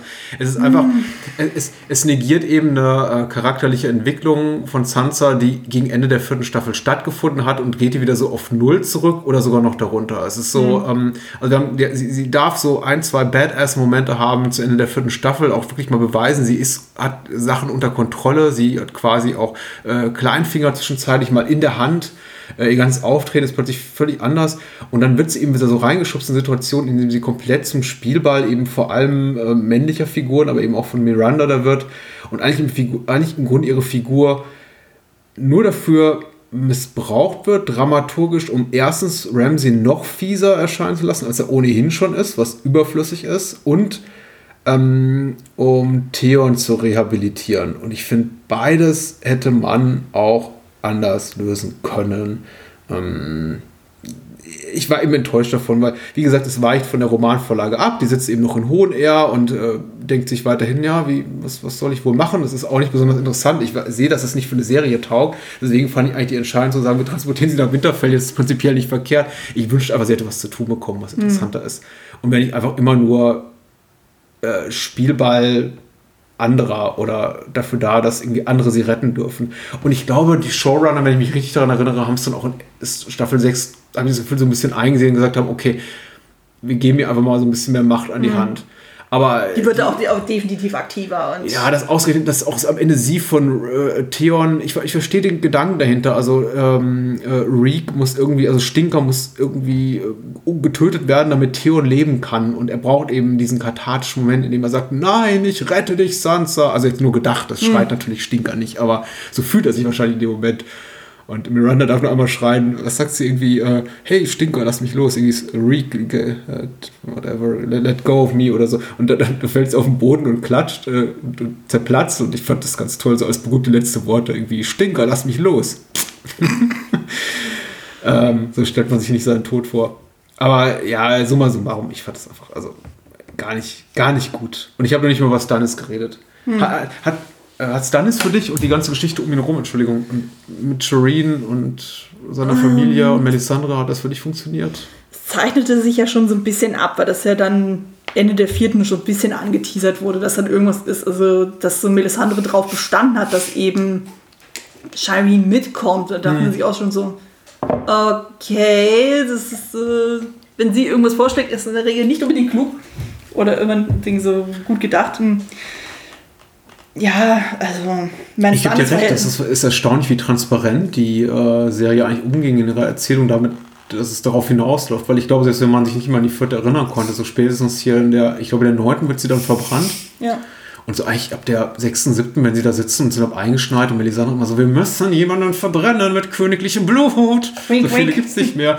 War man irgendwie schon als Zuschauer so eigentlich drei Episoden lang darauf gefasst, wen es erwischen wird. Ja. Ähm, weil Genry schippert ja immer noch irgendwo durch die Gegend. Ja, genau. Und eben, eben äh, Shireen wurde auch ziemlich viel äh, Screentime zugeschrieben. Man hat sie eben sehr sympathisch dargestellt. Sie ist ja auch ultra, ultra liebreizend, die kleine ja, Darstellerin. Und gerade im Zusammenspiel mit Davos wirklich herzig. Davos oh Gott, ist ja sowieso ja. so ein Liebling auch von uns. Und wenn man sie dann natürlich sieht und dann parallel dazu, also in dieser, im, im, in der, im lieben Zusammensein da mit Davos und dann äh, parallel dazu gesteht Melisandre, die so, königliches Blut muss brennen. Dann, okay, weiß man eh, was uns die Serie gleich antun wird. Ja, vor allem dann auch noch die Mutter, die ja auch noch rumwuselt, die ja dann auch immer so total zickig drauf ist, so von wegen so, ja, hm, soll vielleicht was anderes bleiben und ja, das hat schon alles seine Richtigkeit und hm, hm. Und dann auch teilweise gegen äh, Sharina dann immer total pissig drauf ist, wo ich mir denke so, oh Gottes Willen, also, weil die auch ich glaube, das ist sogar noch auf der Mauer, wo sie auch behauptet, so von wegen, ja, also Shireen sei irgendwie nur eine Schande und bla und also mhm. das ging es damals gegenüber Royce, also von wegen, ja, ich habe dir nur Schande bereitet und dann ist dann halt so Kameraschwenk auf Shireen, wo du auch denkst, so, oh, du blöde Kuh, geh doch einfach weg. Also von daher dann so, dass sie dann am Ende dann so einknickt und so, da denkt man sich auch so, ja, es fällt aber auch früh ein. Das ist interessant, ja, ne? weil, weil ich denke auch, ich, ich habe auch das Gefühl gehabt, dass sie bis auch noch in diese aktuelle Staffel, Staffel 5, so richtig als Mensch mit eindeutig ja, fast psychopathischen Zügen gezeichnet wird. Also jemand, die eigentlich im Grunde für ähm, die Macht ihres Mannes und den Machterhalt ihres Mannes alles tun würde und auch diesen unglaublich strengen Gottesglauben oder mhm. Götterglauben äh, besitzt. Und das ja. wird ja, die hat ja auch diese, diesen Moment mit Melisandre in, äh, in, in, der vierten Staffel, wo sie nochmal wirklich so dasteht und, und sagt, ja, ich, ich bin bereit, über alles, alles zu tun, damit irgendwie äh, Stannis triumphieren wird. Wir brauchen noch mehr, noch mehr Opfer für die Götter. Und ähm, ja, sind ja überrascht damals, muss ich hm. sagen. Also dieses plötzliche, oh, jetzt, das war doch, das war der Sprichwort hier Tropfen. Alles klar, okay. Ja. Aber ich war trotzdem auf jeden Fall vor dem Tod von Shari dann wirklich geschockt. Und ich dachte so, oh, also ja. eigentlich sonst hat man ja nie Gewalt gegenüber Kindern mhm. so krass gezeigt. Ich meine, gut, Joffrey war de facto auch noch ein Kind, aber. Na, der kleine Schlachterjunge. Ja. Ja gut, aber das haben wir auch nicht gesehen, das war ja offscreen tot. Aber dass man das wirklich so zeigt und dann war ich dann doch überrascht, als es dann eben in der neunten Folge war. Die Farmerkinder, die Bauernkinder, die verbrannt werden, die. Ah, stimmt, ja, Ja. da war ja was. Ähm, ja, aber jetzt zum Beispiel in der neunten Folge eben, wo das mit Charlene gezeigt wird, das wurde ja wirklich mitten in der Folge dann gezeigt. Und dann ist da wirklich so ein Hardcut. Ja. Und dann sind wir direkt in der äh, Arena mit Daenerys. Wo Das auch fand ich Wo interessant. ich auch so dachte, ja. hoch, ich dachte, das wäre das Ende der Folge Mhm. gewesen. Ich dachte, die hätten damit abgeschlossen, aber nee, war nicht. Also, Ja, und ich habe mir da, also meine Erinnerung daran war auch, meine, also gefühlte, äh, Gefühlserinnerung war, ich habe den Tod von Shireen nicht als besonders tragisch empfunden und ich war drauf gespannt zu sehen, warum das so ist. Und ich glaube, erstens, man sieht die, also man macht es relativ diskret, also diskret für Game of Thrones Verhältnisse, man hält nicht drauf, wie dieses Kind verbrennt und ich war sehr dankbar dafür. Und zum anderen, ja, ich glaube, das hast du erwähnt, das ist ein ganz wichtiger Punkt. Die, äh, die, die Episode nimmt das nicht als emotionalen Höhepunkt, sondern sagt, so, und jetzt kommt die Sequenz, auf die ihr gewartet habt. Drachen. und ja, das ist eben, ich möchte nicht sagen, es ist ein Feel-Good-Moment, aber es ist eben schon, es ist ein sehr actionlastiger Bombast-Moment, in dem einfach sich auch nochmal äh, Jorah beweisen darf und alles sich zum Guten wendet und äh, hier, ähm, äh, darüber sprechen wir gleich noch. Also Dinge passieren, sagen wir mal, die wir als Zuschauer auch sowieso gewollt haben. Nämlich, dass äh, ja, äh, Danny ihren ungeliebten eh- Ehemann in Spee los wird und solche Sachen. Also es war so ein richtiger Moment, wo man rausgeht und sagt, cool, cool. Bin mal gespannt, wie es jetzt weitergeht. Sieht ja alles super aus, dein Essos. Ähm, und das, deswegen halt, glaube ich, Shireens Tod für mich auch bis heute nicht so nach. Also ich glaube, da hätte man sich, ähm, das, da hätte man vielleicht die fünf Minuten oder zehn Minuten, die sie da Daenerys geben, einfach noch mehr in Stannis, La Stannis Lager stecken müssen. Und das Ganze auch, dann hätte es vielleicht noch mehr Impact gehabt, als es hat. Ist mein Empfinden. Äh, Andere sitzen davor, habe ich gehört, und, und, und vergießen bittere Tränen. Ich war so, bevor ich eine Träne vergießen konnte, saßen wir eben schon in dieser Arena und es hieß Gladiatorenkampf und los geht's. Nee, Was mich aber sehr überrascht hat dann bei dem Strang, war, dass sich dann schon in der Folge anbahnte, sodass Melisandre von Stannis Abstand nimmt. Also das hast du einfach voll an der Körpersprache gemerkt und einfach so, wie sie mit ihm interagiert. Also sie hat wirklich sehr auf Abstand gehalten, also wo ich auch so dachte, und er hat ja versucht, irgendwie wieder näher zu sein. Ich weiß aber nicht, ab welchem Punkt das dann auf einmal bei ihr so eingeknickt ist. Dachte, war das dann, nachdem sie dann den jungen Jon Snow gesehen hat, von wegen so, oh, hi, so, hot cool guy. So, du, bi- du bist jetzt mein neuer Auserwählte. So, Stannis will? Wer ist Stannis? Ich weiß nicht, wer Stannis ist. Stimmt. Also, ich kann mir vorstellen, dass es da irgendwie auf einmal so diesen Gedankenswitch dann gegeben hat. So, an, anders könnte ich es mir jetzt nicht erklären. Ja, ja. Nee, aber das mit Shireen, da werde ich später auch nochmal zu sprechen kommen. Also, das war für mich dann durchaus ein Moment, wo ich dachte, so, oh, Auch nach Königsmund. ja, müssen wir weiterkommen. Wir brauchen viel zu lange. Ähm, genau, Königsmund rund um Cersei und ein bisschen auch Jamie. In Königsmund findet die Totenfeier für Tywin Lannister statt. Cersei will Rache an Tyrion nehmen, wobei sie auch Jamie eine Mitschuld gibt. Gleichzeitig nimmt Marjorie's Einfluss an, am Hof und bei Tommen zu, was ihr missfällt. Unerwartet erscheint auch Lance, der sich der fanatisch-religiösen Sekte der Spatzen angeschlossen hat. Stimmt, den haben wir auch eine ganze Weile nicht mehr gesehen. Cersei agiert nun anstelle von Tommen im kleinen Rat. Also nicht in diesem Rat, im Filmrat. Doch ihre Position als Königin Mutter wird nicht von allen anerkannt. Zudem erhält sie aus Dorne eine Nachricht, die sie als Drohung gegenüber ihrer Tochter Marcella interpretiert, die mit dem dornischen Kronprinzen Tristan Martell verlobt ist und sich in Dorne aufhält. Jamie verspricht ihr, Marcella aus Dorne zu retten, wozu er sich die Hilfe von Ron holt. Nach der Hochzeit zwischen Tommen und Marjorie nutzt die junge Königin ihre neue Stellung, um Tommen zu überzeugen, Cersei aus Königsmund wegzuschicken. Diese sieht es gar nicht ein, ihren Sohn zu verlassen. Nach einem Vorfall in Littlefingers Bordell, wo die Spatzen den hohen Septon bloßstellen, besucht Cersei den Anführer, den Hohen Spatz, und macht ihm das Angebot, die Stelle des Hohen Septors zu übernehmen. Die Krone und der Glaube seien die Säulen der Welt und müssten zusammenstehen. Ebenso gewährt Cersei ihm die Bewaffnung seiner Spatzen, sodass sie gegen alle Sünder mit Gewalt vorgehen können, darunter auch gegen Loras Tyrell, der durch einen Hinweis von Cersei wegen seiner Homosexualität verhaftet wird. Marjorie ist entsetzt über Loras Verhaftung und beschwert sich bei Tommen, doch auch er kann sich nicht gegen die Spatzen durchsetzen.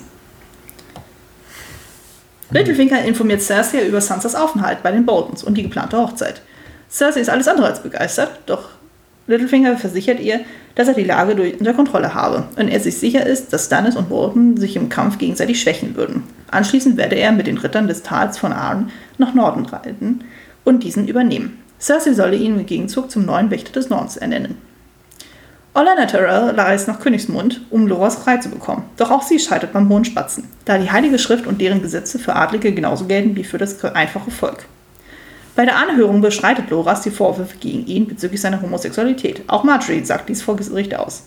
Doch kann dies durch einen Liebhaber von Loras widerlegt werden. Nun soll sowohl Loras als auch Marjorie gegen Falschaussage der Prozess gemacht werden. Da Orlena für ihre Enkelkinder vorerst nichts tun kann, trifft sie sich mit Littfinger, der einen Plan zu haben scheint. Cersei besucht Marjorie in ihrer Zelle und genießt ihren Triumph. Doch bei einem anschließenden Treffen mit dem Hohen Spatzen stellt sich heraus, dass auch sie nun auf Grundlage von Lancets Aussagen verhaftet werden soll. Die einzige Chance aus der Haft scheint ein Geständnis ihrer Sünden, unter anderem Inzest begangen zu haben, zu sein. Nach langem Ausharren gesteht Cersei dem Hohen Spatz, zumindest mit ihrem Cousin Lance geschlafen zu haben. Alles andere weist sie jedoch von sich. Der Hohe Spatz besteht auf einen Prozess, gestattet Cersei jedoch, in den Ron äh, Rodenberg zu Tommen zurückzukehren, nachdem sie einen Bußgang nackt durch die Straßen von Königsmund gemacht hat. Nach einem schmachvollen Gang durch die Bevölkerung wird sie von Qyburn freundlich empfangen, der ihr den von ihm wieder erweckten, zombiehaften Gregor Clegane präsentiert. Ja. Was ich total süß finde, ist, dass du tatsächlich das Adjektiv äh, freundlich noch reingeschmissen hast. So. Das ist ja wirklich so, wenn du mal guckst, wer ist denn da noch dabei? Da ist ja Pascal, da ist ja dann ihr Onkel und glaube ich noch zwei, drei andere. Und die stehen da einfach nur, während Ja, wie- sie da ja. nackt völlig zugesaut und von dem ganzen Obst, Ja. mit dem sie beworfen wurde, heulend, innerlich völlig zusammengebrochen und, und Quaidon und so, ah, hier. Ja, bei Kalber, bei Kalber ich immer noch genau an ein Adjektiv, das ist creepy. Also, Ja, ist gar okay. nichts. Aber du hast total recht. Er ist so, hallo, komm rein. Ich habe eine schöne Überraschung. Man sieht richtig, wie er sich darauf freut, ihr so Ja. Erfindung zu Er präsentieren. hat das ja schon mal angeteasert zwischendrin und dann. Ja. Ja, ja, ja, hier komm, hier, der, der, der der Walk of Shame schön und gut, aber guck mal, was ich hier habe. du wirst dich freuen. Ja. Ähm, Ja. ja, Königsmund. Also man muss echt sagen, also ich fand, äh, zu Beginn der Staffel war da echt die Luft raus. Du, du, die, die Staffel beginnt und da sitzt sie eben alleine. Ja gut, Tom ist noch da. Kyburn tüftelt rum am, am äh, Gregor Kligan. Will ihn mutmaßlich zum Leben erwecken, aber das dauert eben dann auch zehn Episoden. Ja, aber Tywin ist tot, Joffrey ist tot, Tyrion ist weg. Orlena ist nicht da. Olenna ist nicht da. Überhaupt die Tyrell spielen nur noch eine untergeordnete Rolle. Das ist, oh, da ist einfach die, die Luft raus. Und Jamie wird fix nach Dorne geschickt und ähm, ja, ah, es ist einfach, es ist langweilig. Schlechte Voraussetzung für eine interessante Handlung. Und dann wird es besser. Ja. Ja, war erstaunt. Tatsächlich durch eben die Spatzen. Ja, finde ich. Also ich bin auch kein Freund von den Spatzen, aber zum Beispiel hier unser ähm, hoher Spatz, ich habe den Schauspielernamen Jonathan Price. ja. großartig. Also ich wenn man überlegt, so er wurde ja für frühere Staffeln schon mal angefragt für irgendeine Rolle, man weiß nicht für welche. Und da hat er es damals noch abgelehnt. Und dann wurde er gezielt nochmal gefragt, aber gezielt für diese Rolle. Und da hat er dann gesagt so, hey, die ist so gut geschrieben. So, okay, das mache ich jetzt auch tatsächlich. Und ich finde, er hat auch tatsächlich so eine unglaubliche Präsenz und so, wo man auch das Gefühl hat, so, okay, ihn kann wirklich nichts aus der Ruhe bringen. Gar nichts.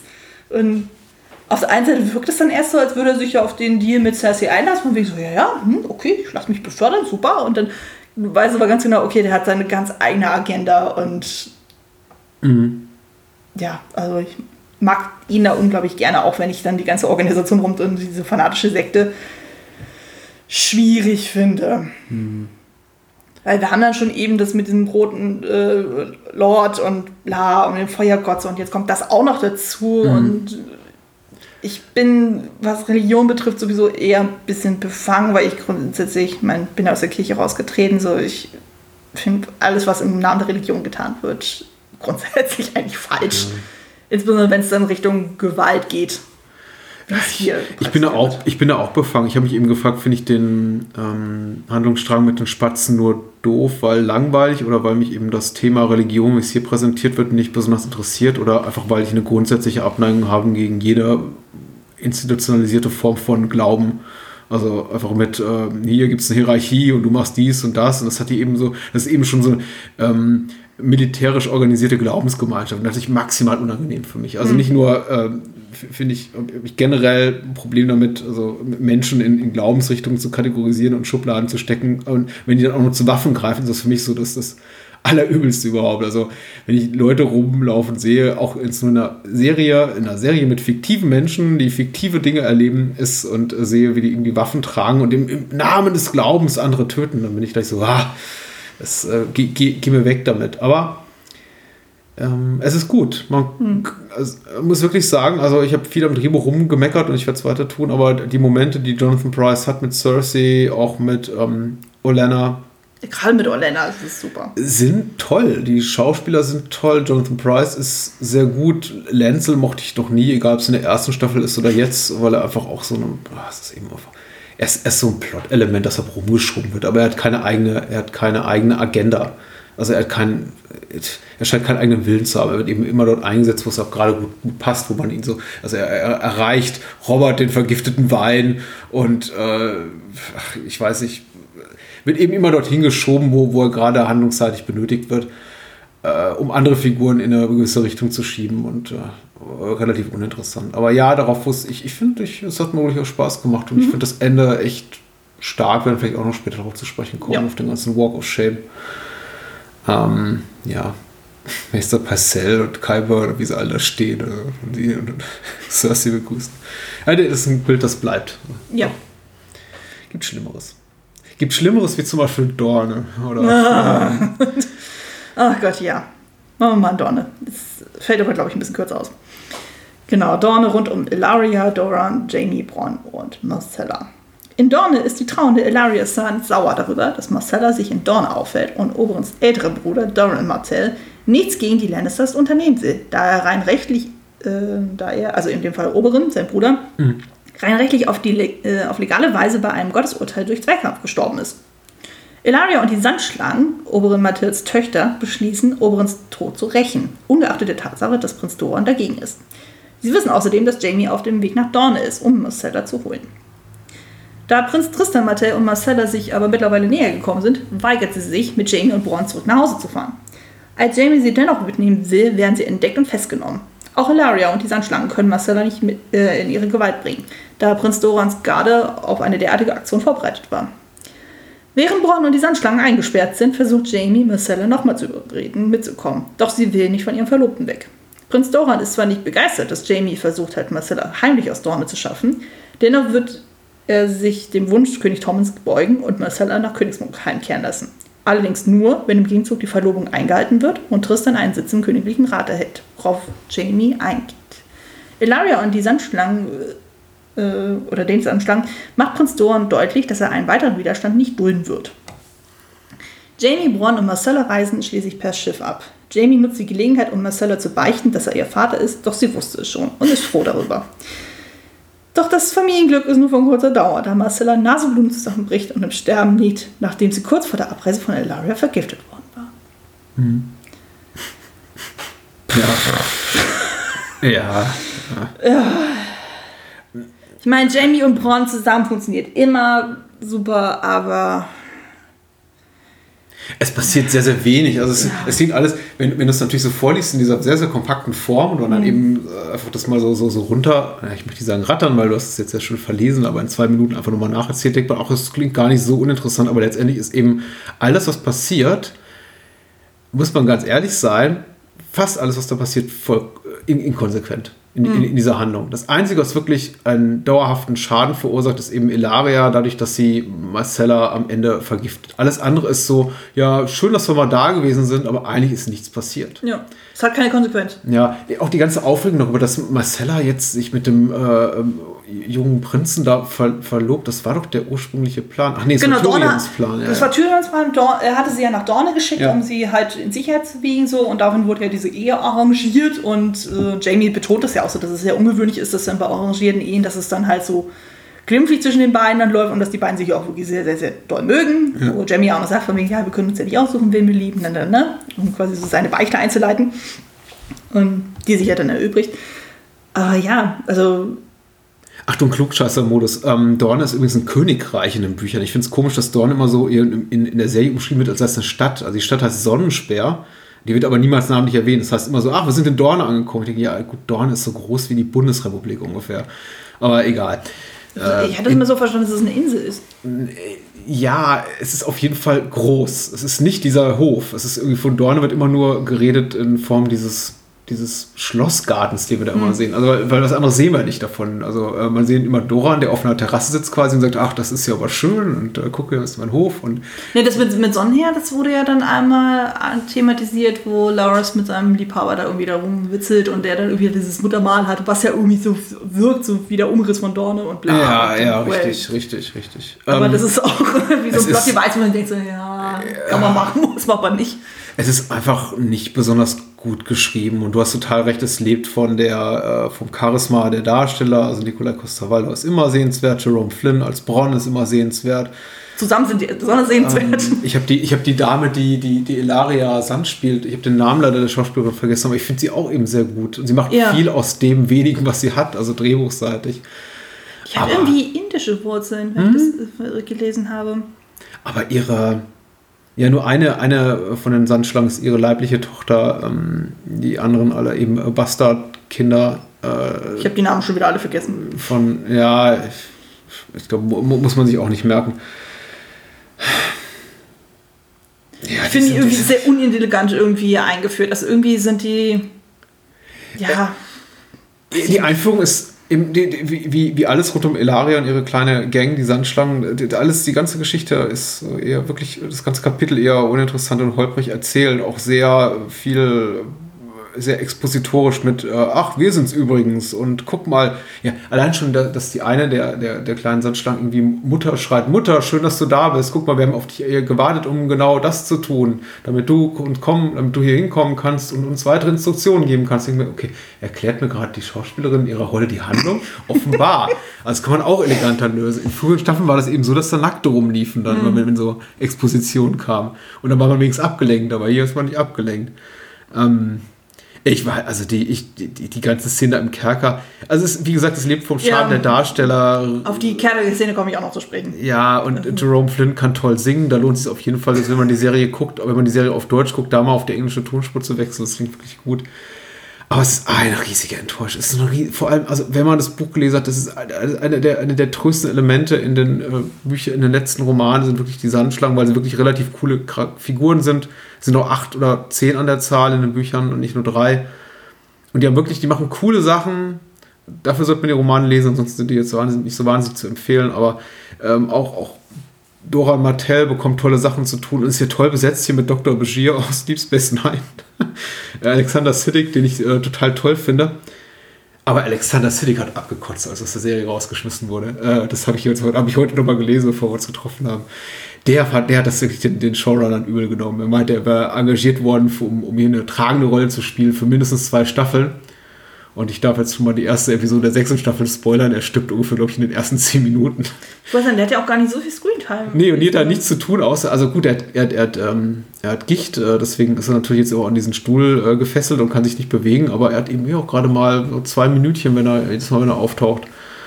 Und anscheinend hat äh, nichts funktioniert auch, äh, nicht nur für die Zuschauer, das nicht funktioniert, sondern auch für die Showrunner nicht funktioniert. Da haben die gesagt, okay, lass uns einfach mal diese ganze Dorne-Sache rausschreiben aus der Serie und dann alle umbringen oder den Großteil der Protagonisten umbringen in der ersten Staffel der sechsten, ersten Episode der sechsten Staffel. Hm. Ich weiß nicht, das wird ja relativ schnell dann so ad acta gelegt. Ja, klar, das ist so, äh, na, hat nicht funktioniert. Egal.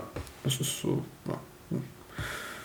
Ja, der Tod von Marcella, ja. Das, ist, das Problem ist eben mit Marcella, es ist eine, eigentlich eine, eine ganz süße Szene und schön gedacht mit dieser Offenbarung äh, Jamies, aber Marcella ist eben so eine absolute Nullfigur in der Serie. Das ist eben, die ist bald staffellang nicht zu sehen und jetzt haben wir sie wenige Minuten erblickt und sie wirkt eben so wie patziges Töchterchen, will machen, was sie will. Ich bin jetzt erwachsen, lass mich den heiraten. Bäh, ihr habt mich weggeschickt, ihr seid doof. Und dann äh, soll man plötzlich als Zuschauer komplett den Schalter im Kopf umlegen am Ende und sagen, ja, wie tragisch, dass sie jetzt sterben muss. Aber ich dachte mir nur, also tut mir leid, nenn mich kaltschnäuzig oberflächlich, aber ich dachte, die ist mir sowas von egal. Nö, sehe ich aber absolut ein. Vor allem, wenn wir ja auch noch diese Prophezeiung aus der fünften Staffel noch im Kopf haben, die Cersei als Kind bekommen hat. Wo ja schon prophezeit wurde, Mhm. Ah, ja, ja, stimmt, dass äh, keins der Kinder überlebt. Dann ist man eigentlich auch darauf vorbereitet. ich weiß zwar nicht mal, ob ich das damals noch auf dem Schirm hatte, als ich das im ersten äh, Run gesehen hatte. Aber ja, stimmt, einige Sachen kommen wieder und da ist die Serie dann wieder überraschend smart. Auch dieses ganze, dieser, dieser, äh, dieses Liebesgestell, das nochmal an Tommen, wo, beim vorherigen Handlungsstrang, über den wir gerade sprachen, von Cersei an Tommen, das ist ja auch was, was sich dann, was dann so richtig mit Nachdruck wirkt am Ende der sechsten Staffel. Ähm, und da, tatsächlich, denkt man, merkt man auch, die Serie plant schon ein bisschen voraus. Ähm, ja, gebe ich recht. Das Ja. ist ganz nett. ja, aber ich glaube, mehr gibt es eigentlich zu Dorne nicht zu sagen. Alles gut. ne? Ja. Dann machen wir mal weiter. Oh Gott, das nächste ist auch eh nicht kurz. Wir sind in Bravos bei Arya und Chucken Hacker. In Bravos versucht Arya, sich der Gruppe der gesichtlosen Männer anzuschließen. Doch erst nach Tagen des Ausharrens wird sie von Chucken Hacker empfangen. Die Ausbildung verläuft nicht so, wie sie erwartet hat. Doch Chucken macht ihr deutlich, dass sie erst lernen müsste, zu dienen und ein Niemand zu werden. Arya wird mit Schlägen und psychologischen Tricks konfrontiert, unter anderem auch von einem anderen Mädchen. Die kriegt übrigens nie einen Namen. Ja, das ist die Magd. Also, The Maid heißt sie auch, glaube ich, nur in den Büchern. Ah, okay. Einfach nur Mädchen. Was Arya von vornherein misstraut. Als es ihr gelingt, dass ein schwerkrankes Mädchen vergiftetes Wasser trinkt, wird sie, also Arya, von Jaqen in weitere Praktiken eingeweiht und lernt den Raum mit den vielen Gesichtern kennen. Schließlich erhält Arya ihren ersten Auftrag, wo sie einen bestimmten Mann töten soll. Anfangs scheint alles nach Plan zu laufen, doch dann bemerkt Arya die Ankunft von Lord Tyrell, der sich mit den Vertretern der Eisernen Bank trifft. In seiner Begleitung ist Sir Meryn Trant, den Arya geschworen hat zu töten. Sie beschattet ihn und beobachtet ihn in einem Bordell. Doch unternimmt sie vorerst nichts. Sie bittet Jaqen um einen Tag Aufschub, um ihren Auftrag zu erfüllen. Am nächsten Tag tötet Arya Sir Trant, der im Bordell minderjährige Mädchen missbrauchte. Als sie jedoch in das Haus von Schwarz und Weiß zurückkehrt, wird sie von Jaqen damit konfrontiert, ihren eigentlichen Mordauftrag an einer anderen Person nicht erfüllt zu äh, haben, wofür jemand bezahlen müsse. Er schluckt selbst Gift und bricht tot zusammen. Arya ist verzweifelt, doch Jaqen erscheint anstelle des zuvor anwesenden anderen Mädchens. Arya zieht den toten Jaqen eine Maske nach der anderen vom Gesicht. Zuletzt sieht sie ihr eigenes Gesicht, bevor sie völlig blind wird. Ja. Du hattest zu deinem Beef mit diesem Handlungsstrang. Ja, also wie gesagt, das ist erstmal so dieses Ausharren so, das ist schon erstmal so, hm, da geht irgendwie eine ganze Folge drauf. Dann ist irgendwie eine Folge dann nur äh, irgendwie am Fegen und irgendwie Leichenputzen. Dafür geht auch eine Folge dann drauf. Das wird erst so in den letzten zwei, drei Folgen dann erstmal ein bisschen interessanter, wo sie wirklich mal gezielt was tun darf und dann nicht einfach nur irgendwie, ja, dumme Azubi zu sein. Und ja, und dann dieser Moment dann so, wo, also was ich durchaus spannend fand, war dann einfach so, oder ein schöner Moment war ja dann, wo es darum ging, so quasi Aria abzulegen, im Sinne von, dass sie halt alles, was sie an, am Körper äh, von sich trug, so dass sie das da halt äh, wegschmeißt ins Meer und dann halt mit Nadel dann ihren kurzen emotionalen Moment hat, so von wegen so, ja, das kann sie noch nicht völlig aufgeben, also man weiß ganz genau, indem sie Nadel versteckt. Ja.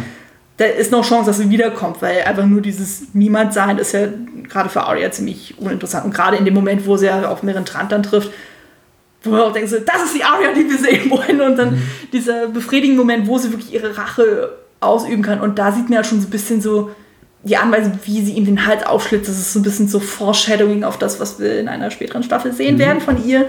Weil ich dachte so, ja, das will ich doch sehen. Aber das kriegen wir irgendwie nicht. Und dann halt, ja, also es ist alles in allem ein bisschen unbefriedigend gewesen. Deswegen kann ich da ein bisschen Ja. meine Probleme. Was ich, was ich aber sehr spannend fand, war, das hatte ich auch irgendwie gesehen, so ein Mini-Making-of, ist ganz am Ende dieser Effekt dann so, wo ähm, Arya dann diese Masken wegzieht. Die haben tatsächlich diese Kapuze nachgeformt, also quasi als festes Gerüst, sodass dann immer gezielt dann Leute sich dann hinlegen konnten. Also es wurden halt wirklich verschiedene Ja. Leute positioniert, sodass dann wirklich dann da nichts gemacht werden musste und dann einfach so Computereffekt, dann konnte man sagen, okay, dann hast du ja dann diesen Abzieheffekt und so, aber im Grunde sind es wirklich immer verschiedene Personen, die da liegen. Also die sind nicht reingeschopft worden, sondern es ist einfach nur die Kapuze, die fest ist und dann konnte man dementsprechend die Leute so positionieren, dass sie richtig in Position Und die liegen. mussten sich da alle reinlegen in diese Ja. gusseiserne, ja, Ja. oder was auch immer das war. Okay, Kunststoff, Ja. Uniform, Kapuzen-Ding. Oh, interessant. Und ich dachte, das ist ja auch mal ein geiler Effekt. Und ich dachte, das macht auch total Sinn, dass man es so löst und so, weil alles andere wäre dann doch ein bisschen zu cringy geworden. Aber, Ja, Arias Erzählstrang hat für mich so ein bisschen das Problem, was, was auch Tyrion hat in dieser Staffel, was Daenerys hatte in der früheren Staffel, einfach, dass sie nicht zu, dass sie nicht genug zu tun hat, um wirklich zu rechtfertigen, dass sie so oft auftritt. Äh, Das ist einfach, also das ist ein dauerhaftes Problem bis inklusive Staffel, ich glaube sogar sechs, was die Serie nicht so wirklich. In Staffel 7 ist da kaum noch Zeit, weil da passiert dann so viel, dass man eigentlich keine, keine Zeit mehr hat, um irgendwas Nutzloses zu zeigen. Aber ich habe immer das Gefühl, auch, dass sie vielleicht auch vertraglich an eine Mindestzeit auf dem Bildschirm gebunden sind. Also, dass man auch dann Macy Williams oder einem Peter Dinklage oder einer äh, Emilia Clarke oder wem auch immer so, so ein Minimum einfach an Präsenz gewährleisten muss, auch wenn die nicht viel zu tun kriegen und dann einfach so Sachen erfinden muss, um ab Zeit tot rumzukriegen. Und das ist äh, hier im Falle von Aria auf jeden Fall gegeben. Weil ich finde grundsätzlich die Handlung, der Handlungsstrang mit ihr interessant. Ich finde die Lokalität interessant. Ich finde äh, Tom Lashia heißt, glaube ich, der Schauspieler, ist ein, ist ein deutscher Darsteller, äh, als Jacken Hagar äh, super besetzt. Ähm, auch die Mark, deren äh, den Namen der Schauspielerin kenne ich leider nicht, ist, die hat aber auch noch mehr zu tun in der nächsten Staffel, das kann ich dann nachholen. Nachbessern den Namen nennen. Ähm, auch ganz toll.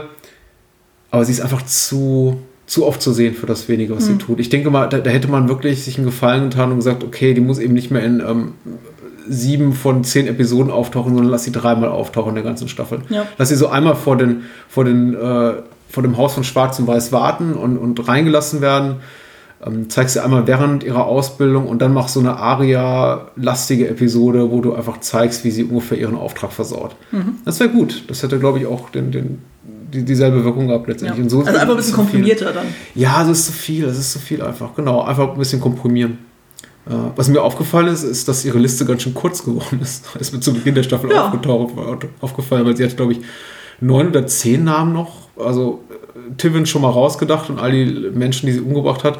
Aber plötzlich fehlten eben Melisandre, fehlte ähm, Ellen Payne, der, äh, der, der Scharfrichter, also der Henker seines ihres Vaters. Ich dachte, der war noch drin. Ähm, nee, der war auch nicht mehr drin. Sicher? Ja, ich bin mir sogar sicher, weil ich tatsächlich bei dem mir die Mühe äh, gemacht habe, nachzulesen, warum Ellen Payne nicht mehr genannt wird. Und zwar hat sich der, äh, war der Schauspieler zu der Zeit an Krebs erkrankt. Mittlerweile hat er wohl äh, Krebs besiegt und ist auch wieder gesundet, aber er hat sich eben äh, auf, auf eigenen Wunsch aus der Serie rausschreiben lassen. Also ein Vertrag quasi mit den Showrunnern aufgelöst und er wird Krass. nicht mehr auftauchen. Also Ellen Payne äh, ist auch ein alter Mann. Ich glaube, der ist weit über 80, der Darsteller. Der wird nicht mehr auftauchen. Also auf eigenen Wunsch hat er, will er nicht mehr an der Serie beteiligt sein aus gesundheitlichen Gründen. Und da habe ich gedacht, ja, okay, das, das verstehe ich dann aber auch. Aber Beric Tanderian ist plötzlich weg und eben Melissa. Ich habe ihn, vielleicht, ich weiß nicht, traut man den Zuschauern nicht mehr genug zu? Wirkt diese Szene im Regen, wo sie ewig und ewig wieder ihre Liste herbei zitiert, besser, wenn man sagt, man macht die kürzer, damit man einfach sieht, dass viel Zeit vergeht? Ich bin mir nicht sicher muss eine dramaturgische Notwendigkeit haben. Oder einfach die Showrunner haben gedacht, ja, wir haben nicht Zeit, damit die auch noch Melisandre konfrontiert, dann schreiben wir Melisandre, nehmen wir mal unter von der Liste. Also mir ist es jetzt nicht aufgefallen. Also ich wusste natürlich, dass sie kürzer sein müsste, weil eben so Leute wie Tivin, Joffrey und der Bluthund dann weg sind. Aber ich hatte jetzt auch nicht mehr jeden Namen en Detail dann auf dem Schirm.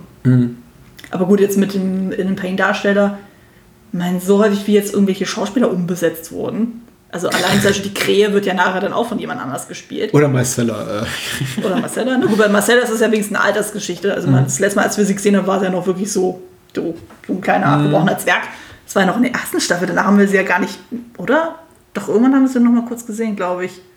In der zweiten. na, in der zweiten wird sie weggeschickt von Tyrion. Ja, ja. Ich überlege gerade, ob man sie dazwischen dann noch mal kurz gesehen hatte. Ja, auf jeden Fall. Irgendwo im Hintergrund rumspringen, ja, bestimmt.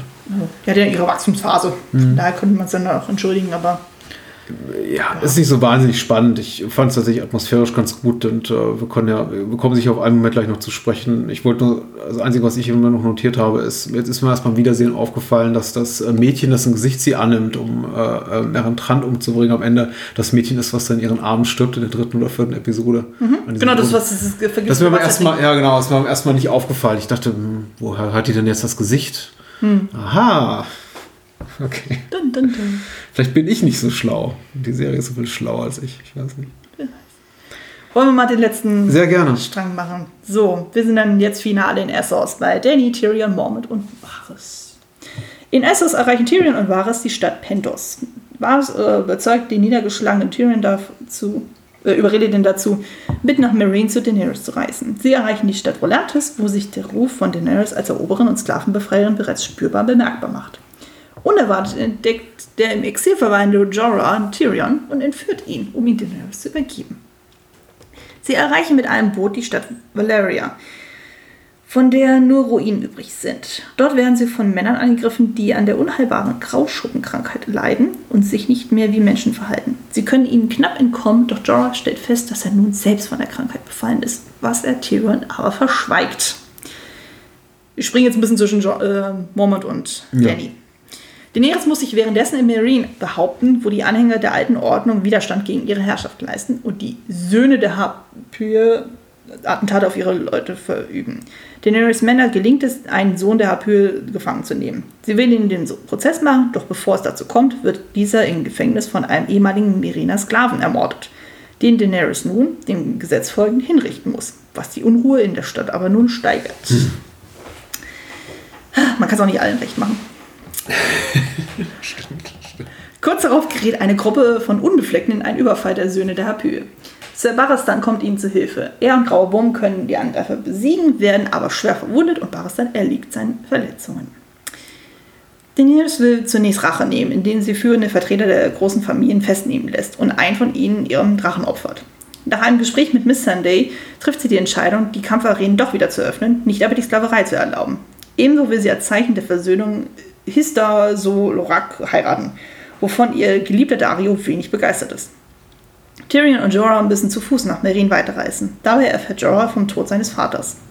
Tyrion fragt ihn außerdem bezüglich seiner Überzeugung, dass Daenerys die rechtmäßige und geeignete Erbin des Königsthrons von Westeros ist, aus. Sie werden von Sklavenhändlern überfallen, die sie nach Volantis bringen wollen. Doch Tyrion kann ihnen einreden, dass Jorah ein berühmter Kämpfer ist, der ihnen in den Arenen von Meereen viel einbringen kann. Jorah und Tyrion werden auf dem Sklavenmarkt verkauft und landen in der Kampfarena, wo Daenerys Jorah erkennt. Und Ein Tyrion Glück, ein Glück. Ein Glück für Tyrion, dass Ja. er nicht an einen Schwanzhändler verkauft. Das stimmt. Der angeblich so viel wert ist. Tyrion, äh, ähm, wo Daenerys Jorah erkennt und Tyrion sich selbst zu erkennen gibt. Tyrion gelingt es langsam, die Aufmerksamkeit und das Vertrauen von Daenerys zu gewinnen. Diese beschließt, Tyrions Kenntnisse für ihre Pläne zu nutzen und testet seine Qualitäten als Berater in Bezug auf Jorah, der verbotenerweise aus dem Exil zurückkam. Tyrion überzeugt sie davon, Jorah nicht zu töten, ihn aber auch nicht an ihrer Seite zu haben. Daenerys verbannt Jorah erneut aus der Stadt, der infolgedessen als Kämpfer in der Arena antreten will. Daenerys, Histar, also ihr Verlobter, Dario und Tyrion wohnen in der großen Arena der Kampfspielen, bei, wo Daenerys gute Miene zum bösen Spiel macht. In der Arena kämpft auch Jorah mit, der am Ende siegreich ist und Daenerys sogar von einem Attentatversuch äh, der Söhne der Harpyie rettet, die auf einmal im Publikum auftauchen. Histar wird dabei ermordet, äh, ermordet und Daenerys wird mit Jorah, Tyrion, Dario und einigen Soldaten von den Attentätern in der Arena umstellt. Unerwartet taucht Drogon auf, der mehrere Attentäter tötet. Daenerys steigt auf seinen Rücken und fliegt mit ihm aus der Arena davon. Dario und Jorah beschließen, sich auf die Suche nach Daenerys zu machen, während Tyrion zusammen mit Grauer Wurm die Ordnung in der Stadt aufrechterhalten soll, wo nun auch Wahres eingetroffen ist. Ja. Daenerys schafft es nicht, dass Drogon sie wieder nach Meereen zurückfliegt. Daher macht sie sich zu Fuß auf den Weg, wird aber von einer Horde von Dothraki gefunden und umzingelt. Die Rückkehr Wahres ist für mich das äh, Highlight. Das ist so, so kurz vor Schluss kommt er rein und sagt, guck, guck, ich bin's. Ja? Hast du mich vermisst? Ja, geht so. Ja, gut, dass du da bist. Ja. Ähm, ja, relativ kontextfrei, wie, wie viel es eben in diesem Handlungsstrang. Das ist alles so, ähm, uns fällt nichts mehr ein. Wir konnten ja zum Beispiel das machen. Und wenn es nichts einfällt, dann, ups, Attentat, ups, äh, Drogon taucht wieder auf, ups, da ist ja Wahres wieder. Es ist alles so, ach, guck mal, hier, Grauschuppen, kranke Männer greifen uns an. Es ist alles so, ach, Patchwork? ja, total, total. Ich war auch etwas verwirrt, als dann auf einmal die Söhne der Harpyie dann irgendwie eingeführt wurden, wo ich dachte, wo kommen die denn jetzt auf einmal her? So, was? Ich habe das Gefühl, es ist fast nichts passiert tatsächlich. Und als du mir jetzt hier die äh, Inhaltszusammenfassung geschickt hast und ich sah das und das ist jetzt hier eine gute DIN A4-Seite, dachte ich mir, tatsächlich, so viel ist passiert? Weil Das ist noch die konnte- Kurzversion. Ich konnte mich an nichts erinnern davon. Ja. Also außer, dass Drogon zurück ist und am Ende eben äh, Daenerys auf einer grünen Wiese sitzt und ja, Dora, die Piraten, äh, die äh, Sklavenhändler, Und Tyrion viel trinkt. ja, die trinken viel, genau. Ja, Ja, ja. Das ist sowieso das, der, einer der großen Verluste dieser Staffel. Also nicht nur Brienne, sondern eben auch Tyrion, der die ersten drei Episoden der Staffel in dieser dunklen, diesem dunklen Kutschabteil sitzt. Dann sitzt er eben drei Episoden lang in einem Boot und wird von Jorah ausgequetscht. Und die haben ein ganz gutes Zusammenspiel, muss man sagen. Also Ja. Peter Dinklage und Ian Glenn, der Jorah spielt. Ja aber schöne trotzdem, Dynamik. ja, ja, aber letztendlich, also für mich doch eher so eine Verschwendung von Talent und Zeit. Also das, ich wünsche, hätten was zu tun, mehr zu tun. Ja. Ist halt auch irgendwie so schade, eben dadurch, dass ja dann Jorah dann eben nicht mehr bei Danny dann ist, so da fehlt auch ein bisschen was Ja. an Dynamik. So, das wird ja erst am Ende dann kurz nochmal wieder auf, äh, aufleben lassen. Ich hatte am Ende tatsächlich auch mal das Gefühl gehabt, so sie empf- empfindet dann auch was, also wo er dann zum Beispiel dann das erste Mal in der Arena auftaucht so, und sie mit sich hadert, so von diesem, nee, ich hab dich doch verbannt, aber Menno, ich bin froh, dass du da bist. Ah, Und dann, wo er das zweite Mal in der Arena wieder auftaucht und dann wirklich auch kämpft und so und eigentlich dann im Nachteil ist und so und wo sie es erstmal wirklich so mitfiebert, das hat mir in der letzten Folge äh, unseres Podcasts ja dann angemerkt, von wegen so, ja, die ist ein bisschen unemotional und ich hatte mal wenigstens das Gefühl gehabt, so jetzt hat es doch mal ein bisschen was gezeigt Ja. und für mich ist das hier die größte Enttäuschung. Ich kann nicht behaupten, dass es das schlechteste Handlungsstrang ist. Ich äh, habe mir darüber, ich habe jetzt, ich messe nicht qualitativ aneinander oder vergebe hier Punkte, aber gefühlt ist das für mich hier die größte Enttäuschung gewesen. Einfach sehr weil. zäh, leider. Ja, es ist, passiert unglaublich wenig bis kurz vor Schluss. Unglaublich. Man muss echt sagen, so vor Episode 9 kann man fast sich irgendwie noch ein Bier aufmachen oder mal die Spülmaschine ausräumen äh, oder die Wäsche die sortieren. Wäsche sortieren. Ja, genau, wenn immer wenn, wenn, wenn Danny erscheint oder Jorah und Tyrion erscheinen. Aber auch das Personal ist eben so uninteressant. Also die beiden größten Charakterköpfe in dem Ganzen sind eben äh, Jorah und Tyrion. Die sind alleine unterwegs mit Menschen, die uns nicht so wahnsinnig interessieren. Jorah hat so einen mittelguten Plan, um Daenerys Herz wieder zurück äh, zu gewinnen und ihr Vertrauen. Aber alles rund um Daenerys ist so, ja, ich muss auch einfach, also tut es irgendwie ein bisschen leid, weil die Schauspieler wirken total sympathisch und ich finde die Rollen sind gut besetzt, aber sowohl Miss Sunday als auch Grauer Wurm als auch Dario, die interessieren mich eben null. Das sind alles so, und ich weiß, in der sechsten Staffel wird dann auch nochmal versucht, mit Sunday und Grauer Wurm noch sowas wie so einen kleinen Nebenplot da, Liebeshandlung einzuflechten. Also es funktioniert für mich überhaupt nicht. Die interessieren mich einfach nicht. Also ich habe schon mit Da- Daenerys meine Problemchen. Ich finde auch sie als Figur nicht so wahnsinnig spannend. Ich finde ihre, ihre Hin- und Hergerissenheit zwischen, was soll sie tun, ich bin so hilflos, wie reagiert, man- wie reagiert man richtig, ist nicht das, was ich Gutes tun will, eigentlich letztendlich schlecht für meine Untergebenen. Das finde ich interessant. Das ist eine interessante politische Frage, auch ein Gedankengang. Und die, die, Serie denkt ihn aber nicht wirklich weiter, sondern äh, be- bevor es da zu irgendwas von Konsequenz kommen kann, taut eben wieder Drache auf und trägt Danny davon. Also, ich war ein bisschen versöhnt, dass wir die, die, die, die, äh, die, äh, die Sklavenländer gesehen haben. Es hat mich ein bisschen darüber hinweggetröstet, dass wir Salazar San, den, äh, den lustigen Sexpiraten in dieser Staffel nicht sehen. Äh, stattdessen sehen wir eben hier äh, Mr. Echo eben auch als einen äh, dunkelhäutigen Herrn, der eine ähnliche, ähnlich lustige Mentalität mitbringt und eben äh, wirklich schönen Austausch hat. Also ich muss sagen, da hat das Drehbuch, wirklich die Drehbuchschreiber nochmal kurz triumphiert und dieser ganze, diese ganzen Sprüche hier mit, äh, ah, wir, konnten, wir konnten den Schwanz eines Zwergen verkaufen. Das gibt, äh, der, der hat großen Wert als Glücksbringer und, und äh, Tyrion und also Peter Dinklages Gesichtsausdruck die ganze Zeit dabei ist sehr, war sehr amüsant, muss ich sagen. Also, Ja, also was ich einfach bei Tyrions Handlungsstrang so einfach so schade fand, war, dass es einfach so orientierungslos wurde. Man hat- wusste irgendwie nicht so wirklich so, was ist jetzt eigentlich sein Plan. So die letzten Staffeln hatte er wirklich immer so eine Agenda, hat irgendwie einen Plan, so eben den von, was ich dann sich um Königsmund zu kümmern, die Rolle des, äh, der, ähm, der Hand dann irgendwie zu erfüllen. So. Und hier ist es jetzt einfach nur so, ja, ich, ich sauf mich zu Tode gefühlt und so. Und Ja. eigentlich dann eher getrieben zu werden, als wirklich zu agieren. So. Also, Mhm. oder eher ums Überleben zu kämpfen. Aber ansonsten, Du hast recht, also Tyrion ist tatsächlich immer dann in, in Machtposition am interessantesten. Also die interessanteste Tyrion-Staffel ist die zweite, wo er eben wirklich Hand des Königs ist. Er Ja. hat was zu sagen.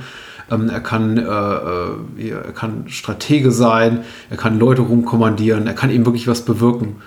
Und ähm, mit diesem Antrieb geht er ja auch äh, Richtung Essos, reist er Richtung Essos und äh, will, will äh, Daenerys treffen, weil sie eben quasi seine, vermut, mutmaßlich, so denkt er, seine stärkste Verbündete ist, weil er eben im, am, Höf, am Hofe von Königsmund in Ungnade gefallen ist. Und da kann er sich nicht mehr blicken lassen. aber selbst Also- da wird er von Varys erst drauf angestoßen, weil Ja. das ist ja eigentlich auch nicht der Ursprungsplan. Eigentlich ist er nur so, ja, hat seinen Vater umgebracht, hat seine Liebste umgebracht, Mhm. so, ja, äh, ich saufe, kotze und saufe nochmal. Das ist, äh, ja, dann muss erst wieder ein bisschen angestupst werden und dann eigentlich nur, wenn es darum geht, nicht äh, äh, kurz davor zu sein, getötet worden zu werden, erst dann lebt er erstmal wieder auf und kann wieder seine Stärken zeigen, so, Ja. wo er dann in der Arena ist und man das Gefühl hat, so, er wird vergessen, wo er dann selber dann irgendwie versucht, äh, ja, hier, ich bin hier raus Ja. und so und dann erst dann sich Danny anbietet von wegen so, hey, hi, ich bin das Geschenk, da. ja, Oh, ich, ja, ja. ich bin awesome, da. Und plötzlich ist er da und dann, ach so, ja, das konnte ich ja doch machen. Ach, stimmt, ja. Und ach, ja, es fällt alles dem, dem Zuschauer, den, den Figuren in den Schoß, es wird alles unglaublich beliebig. beliebig. Was hast du gerade gesagt? Das ist ein, einfach eine, eine, eine Grabbelkiste aus Ideen Ja. und nichts funktioniert so wirklich zusammen. Habe ich auch das Gefühl, dieses, dieser, genau, aus dem Flickenteppich an, an, an, an Plot und äh, es passt einfach gar nichts richtig. Inklusive der ganzen, ähm, einfach nur der Weg, den Tyrion und Jorah beschreiten, um Daenerys wiederzusehen, ist so voller. Also ich, ich, eigentlich, ich hasse es, wenn die anderen Leuten zuhören, die bei Serien, Film oder Literaturrezensionen von Handlungslücken reden, weil es interessiert mich normalerweise gar nicht. Aber tatsächlich, es, ist, es passiert in so einer Dichte, dass ich mich denke, wie kommen die da hin? Wieso passiert das genau, was da passiert?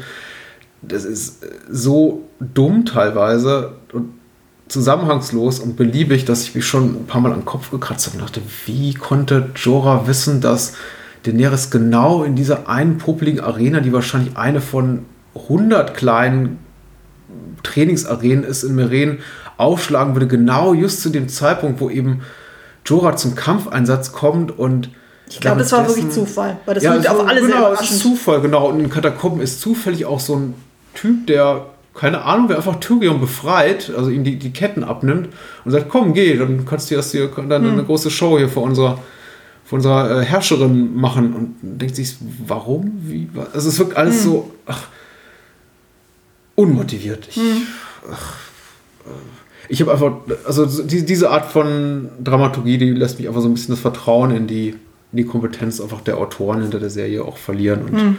das sind alles tolle Schauwerte und man kann sich ja darüber freuen, dass dann äh, tausend Leute sterben bei dieser, dieser großen Arena und äh, ja, Feuer gespuckt wird. Und, aber gut geschrieben ist es leider nicht.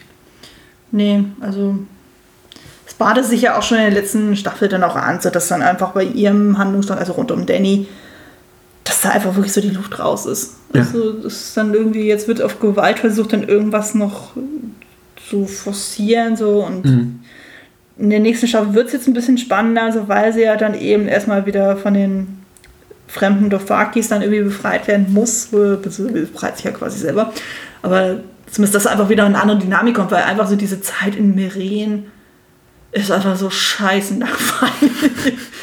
also, ich meine, gut, in Königsmund hast du ja auch sehr viel Politik, aber irgendwie, da hatte man das Gefühl, die haben alle noch einen etwas größeren Masterplan so und in Meren hat man das Gefühl, ja, irgendwie, ihr schwimmen die ganze Zeit irgendwelche Fälle vor, äh, davon und Ja, die haben einen Plan. Also, der muss doch nicht schlau sein. Ich meine, ich glaube, wir beide jetzt äh, propagieren hier nicht dafür, dass irgendwie alle Figuren super schlau sind und auch so deren Pläne super schlau meine, die ist auch sind. noch relativ jung und sie macht das ja auch zum Nein, ersten Mal. äh. Cersei ist ja auch, hat ja auch immer relativ schlechte Pläne. Cersei ist so, ja, was könnte ich tun? Ich verbünde mich, ich gebe einfach Leuten, die äh, denen nicht zu trauen ist, so viel Macht, dass sie mich in den Knast schmeißen können. Ich meine, auch das ist ziemlich dumm. Ja. Aber es ist, ähm, äh, es, es fühlt sich dramaturgisch notwendig an. Also es ist Ja. tatsächlich für uns als Zuschauer, glaube ich, auch nachvollziehbar, wie sie dann am Ende in diese dunkle Zelle kommen. Während wir hier bei, ähm, äh, bei Danny oft denken so, warum? Was? Ach so, Mhm. ja, ah, okay. Ja.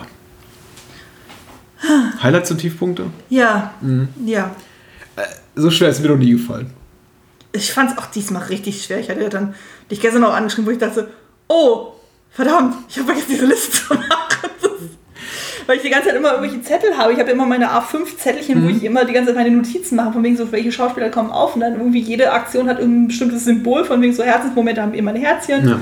So besonders kritische Momente haben immer so einen Pfeil oder so einen Blitz äh, irgendwie und so ein, ja, oder besonders tearjerkige Momente haben so ein Mini-Tränchen, so, also es sieht eher wie so ein Emoji-Zettel dann aus, so, um überhaupt irgendwie einen Überblick zu schaffen. Aber ich hatte dann auch, Ja. ich hatte ja ein bisschen früher angefangen als du, dann die Staffel zu gucken, aber dann fiel mir auch relativ schnell auf, als es darum ging, zum Beispiel eben beste und schlechteste Episode rauszupicken, wo ich auch dachte, was war noch mal jeder einzelne? Musste ich auch erst noch mal meine Notizen zusammenkramen. Das so, äh, da, okay. Oh, die könnte sehr gut sein. Ach nee, da passierte das und das. Hm, mach ich doch lieber was anderes. Also es war deutlich schwerer dieses Mal als in den anderen Staffeln. Wir nennen den Abschnitt hier immer Highlights und Tiefpunkte, aber man sollte nochmal, äh, wie wir glaube ich immer sagen, sagen, wir wollen ja mit einer, auf einer positiven Note enden und deswegen reden wir eben überwiegend über die Sachen, die uns gut gefallen haben. Aber ich denke mal, wir haben uns auch schon adäquat viel gemeckert und jetzt sollte man vielleicht auch primär über die Sachen reden, die tatsächlich gut waren. Ja. Und ähm, ich frage dich mal zuerst nach dem besten Erzählstrang. Es fiel mir wirklich schwer, aber ich würde noch am ehesten sagen Königsmund.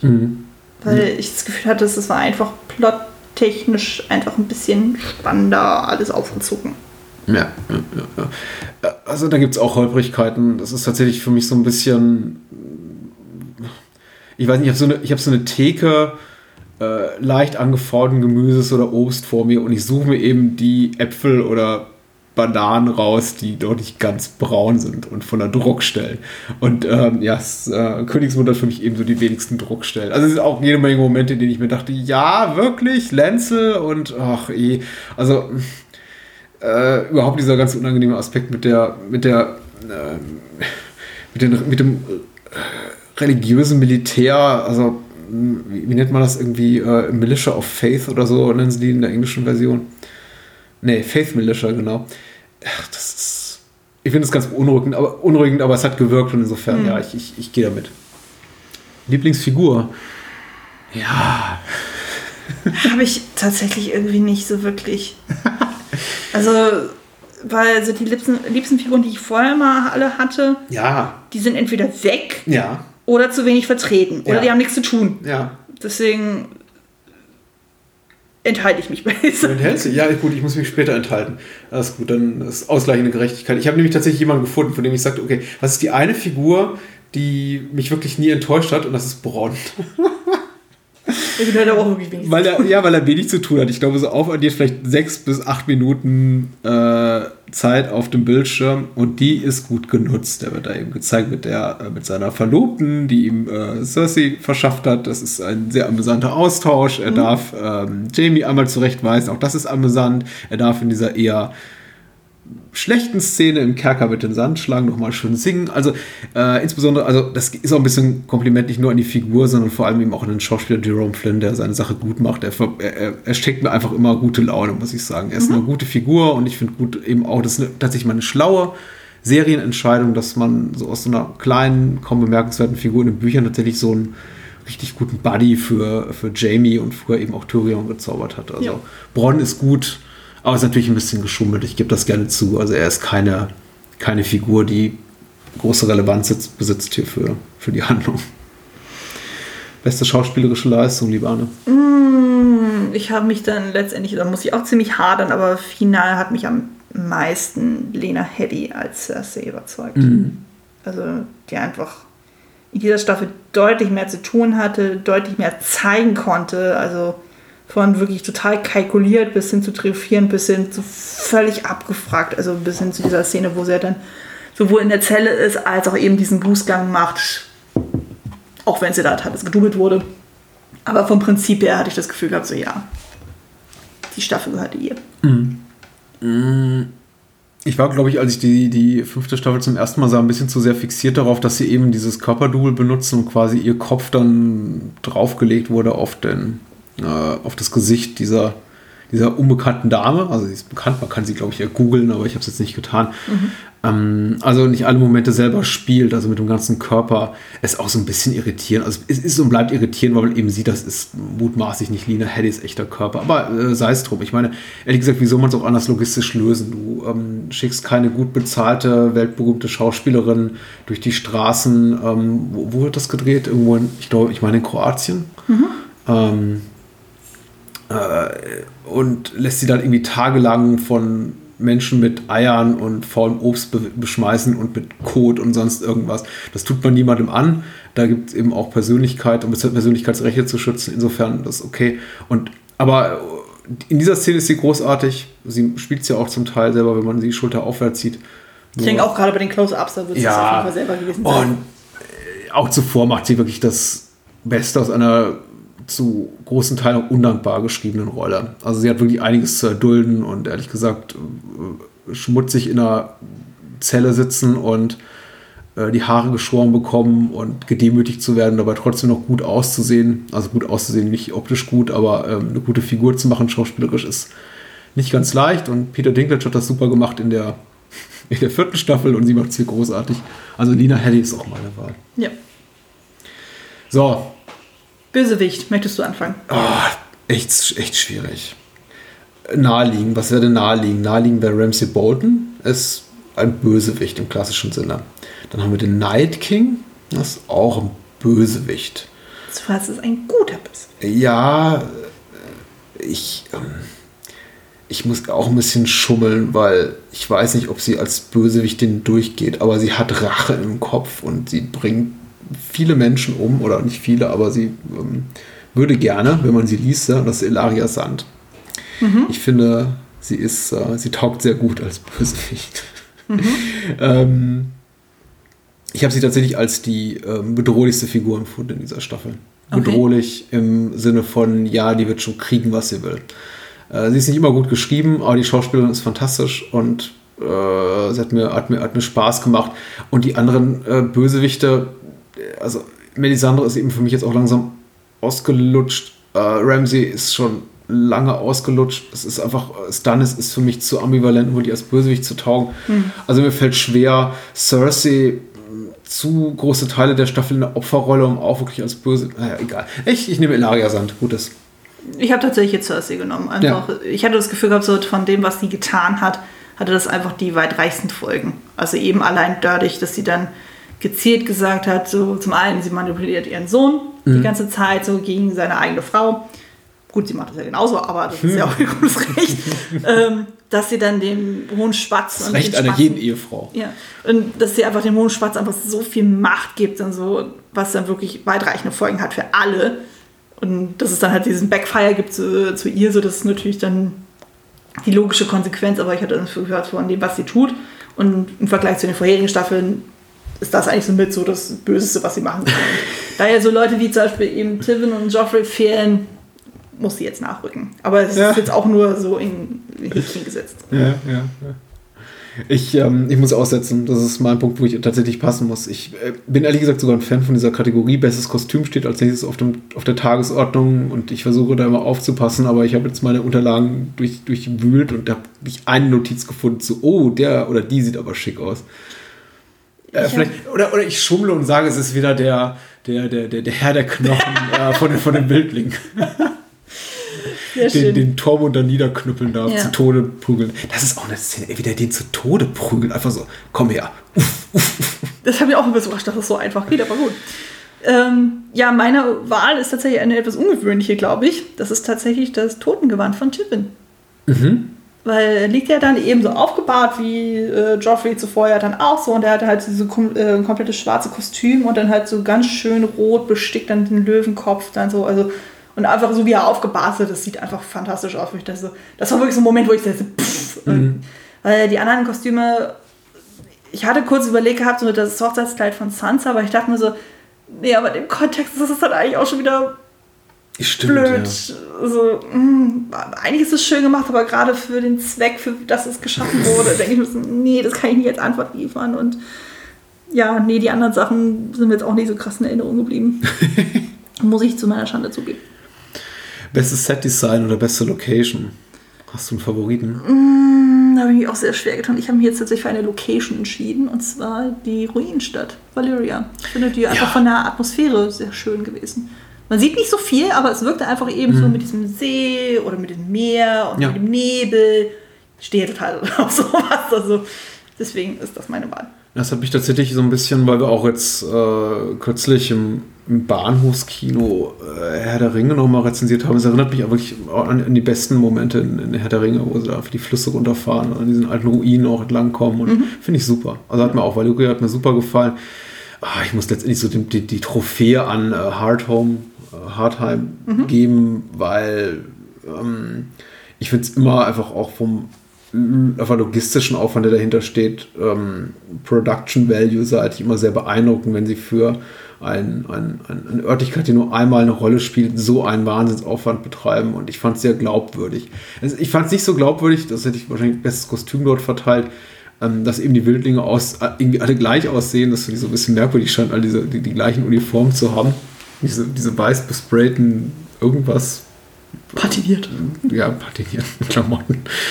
Ja, aber die, ähm, äh, das, das Set war, ich weiß nicht, ob das auf einer Bühne gedreht wurde oder auf, unter freiem Himmel. Vieles auch mit Computern gelöst. Ich kann es nicht genau sagen, aber es hat mich durchaus beeindruckt. Und wenn man dann so die, die, die letzte ähm, Totale sieht, so also diese, diese Kameraeinstellung über das äh, Gemetzel und die gesamte Location und äh, John und seine Männer, Ed und äh, der Riese stapft durch Wasser, also immer so die, die, die, die Gesamtheit sieht, dieses wahrscheinlich zu großen Teilen am Computer entstandenen Sets, dann hat mich das schon sehr beeindruckt. Also sah sehr schick aus. Äh, wir haben es ja bereits angedroht, die überflüssigste Nacktszene. Ich, weil, wie gesagt, Staffel 5 ist einfach nicht so stark. Ich kann Staffel 5 zu großen Teilen nicht so nicht ernst genug nehmen, um zu sagen, oh, das ist jetzt aber wirklich albern, dass ihr da eine äh, junge, junge Frau reinschmeißt, die ihre Brüste wippen lässt. Also insofern habe ich mich schwer getan. Aber den Pokal kriegt am Ende äh, Tien, Tien, so heißt sie, eine der drei Sandschlangen, die Bronn unten da in der Zelle von in Sonnenspeer mit, äh, mit, mit Gift und ihren nackten Brüsten ohne Verstand bringen darf. Ja, ich habe das bei mir auch zusammengefasst unter strippende Sandschlange im Kerker von Dorn. ja. Können wir auch Warum? schon als Pornotitel machen. Ja, ich weiß nicht, vielleicht ist ihre Jugend. Kann, kann ja sein. Ich meine, die, ich habe ich hab auch noch mal geguckt, die, die Schauspielerin ist, äh, ich glaube, zum Zeitpunkt des Drehs war die 18. Ich weiß nicht, ob ich das jetzt besser oder schlechter fühlen lässt. Also vielleicht schlechter. Ich finde die Art der Inszenierung einfach wieder so Mel Gaze-mäßig. Also einfach so dieses, ja, also sie zieht sich, sie provoziert Braun ganz gezielt, zieht sich nach und nach aus und sie ist halt diesen Kameraschwenk von äh, oben nach unten, so in ihrer vollen äh, Frauenkraft äh, oder, Eher vollen Frauenkraft. Sehr oder. Frauenkraft dann vielmehr ist es. ja, ich meine, haben wir auch eine andere Nacktszene. Es gibt ja jetzt also dann dieses äh, Huren. Roulette äh, da mit dem hohen Septon, so Ja. es darum geht, so ja, jetzt Sünden, so, aber dann denke ich mir so, naja, das war ja wenigstens im Kontext der Geschichte, es muss ja irgendwie ein Grund geliefert werden, warum der hohe Septon abgesägt wird. Ähm, oder dann die, die eine Hure da in, wo war das jetzt nochmal, in Volantis, glaube ich, dann so Ja. kurz bevor Jorah Tyrion entführt, so von wegen so, so, ja, hi, ich bin die, ich bin die Drachenkönigin, la la la. So, und dann auch dasselbe Kostüm halt nur etwas freizügiger und dann siehst du halt so Schnitt dann so auf jo äh, Mormont, der im Hintergrund sitzt und der auch so denkt so, oh Gott, was machen sie mit meiner Königin? Und, nee. und ja, aber eben das in Dorne im Kerker, das Ich, war unnütz. ich bin tatsächlich, ja, ja. Und selbst das, also wie gesagt, ich fand's, die, die, die, die- Serie operiert nicht mehr auf diesem Level, wo ich sage, ja, okay, das stört mich jetzt wirklich, weil ihr habt echt hier ähm, Klasse TV, Prestige TV und dann macht ihr plötzlich hier so, einen- so einen Schlock, werft ihr rein. Ich habe jetzt wirklich Staffel 5 hatte ich das Gefühl, das ist sowieso tendenziell schlockiges Fernsehen und da passt es dann auch rein. Also ich das war so, die ganze, vor allem Dorner ist so ein schwacher Plotstrang, dass ich dachte, weißt du, ihr habt mir so viel Käse jetzt gezeigt in diesem ganzen, in dieser ganzen Handlung rund um die Sandschlangen und Ilaria und Jamie und Bronn. Das war alles so uninteressant und albern bisher. Ich nehme euch auch das nicht mehr so wirklich übel. Also Das habe ich anderes erwartet. Ähm, ja. Grauslichster Tod haben wir? Genau. Bei mir ist es eindeutig Shireen. Ja. Äh, nein. Ich kann es aber auch bei mir erklären. Bitte. Ähm, weil ähm, ich weiß nicht, ob du dich daran erinnerst, es gab Anfang der 2000er ein Attentat auf einen NTU-Bus. Ja. Und da war eine Klassenkameradin von mir und die ist auch verbrannt. Und deswegen trifft mich sowas natürlich extrem hart. Ja. Also, das war ein Zeitpunkt, da war ich 14, 15 und sie war mit ihren zwei Schwestern und ihrem Vater dort. Und dann wurde halt dieser LTO-Bus, das war, glaube ich, in Tunesien. Genau, da wurde halt gezielt angegriffen und da war es dann halt so, der Vater ist sofort gestorben, die Schwestern haben Verbrennung erlitten und sie hatte dann, das war auch in den Nachrichten noch vertreten, sie war zu 95% verbrannt. Tatsächlich. Und die ist dann auch zwei Tage später gestorben. Und dementsprechend finde ich dann gerade so Verbrennungsszenen und gerade bei jungen Menschen, bei denen es ungewollt passiert, trifft das einen ins Mark, wo ich denke so, oh, ist fies. Ich verstehe das komplett. Ich habe äh, tatsächlich in solchen Momenten noch öfter dann äh, den, den, das Verlangen zur Fernbedienung zu greifen. Ich habe das auch oft, ich erlebe das auch immer oft, häufiger, insbesondere jetzt seit ich Familie habe. Ähm, Gewalt gegen Kinder ist problematisch und vor allem immer spezifisch in dem Alter, in dem mein eigenes Kind gerade ist. Also mein Sohn ist jetzt sechs und wenn ich dann sechs, siebenjährige Kinder sehe, denen Gewalt angetan wird, dann bin ich, reagiere ich ganz allergisch drauf, wobei ich dann eben auch selber, wenn es, weiß ich, ältere Kinder sind, bin ich noch immer so, ja, vielleicht muss, ich, muss man so noch ein bisschen älter werden, damit mich das berührt. Aber ich verstehe das komplett, der persönliche Bezug ist. Ich habe das sonst eigentlich immer bei Tieren, wo ich da hochgradig emotional bin, aber Äh, grauslichster Tod, da bin ich ein bisschen oberflächlicher. Also der, der Tod von Sir Marin Trant ist grauslich, aber total verdient. Ja. Also äh, ich glaube, in, grauslich nur in dem Sinn, dass ich sage, okay, er ist extrem blutig und explizit. Nicht grauslich in dem Sinn, dass ich sage so, ach der Arme.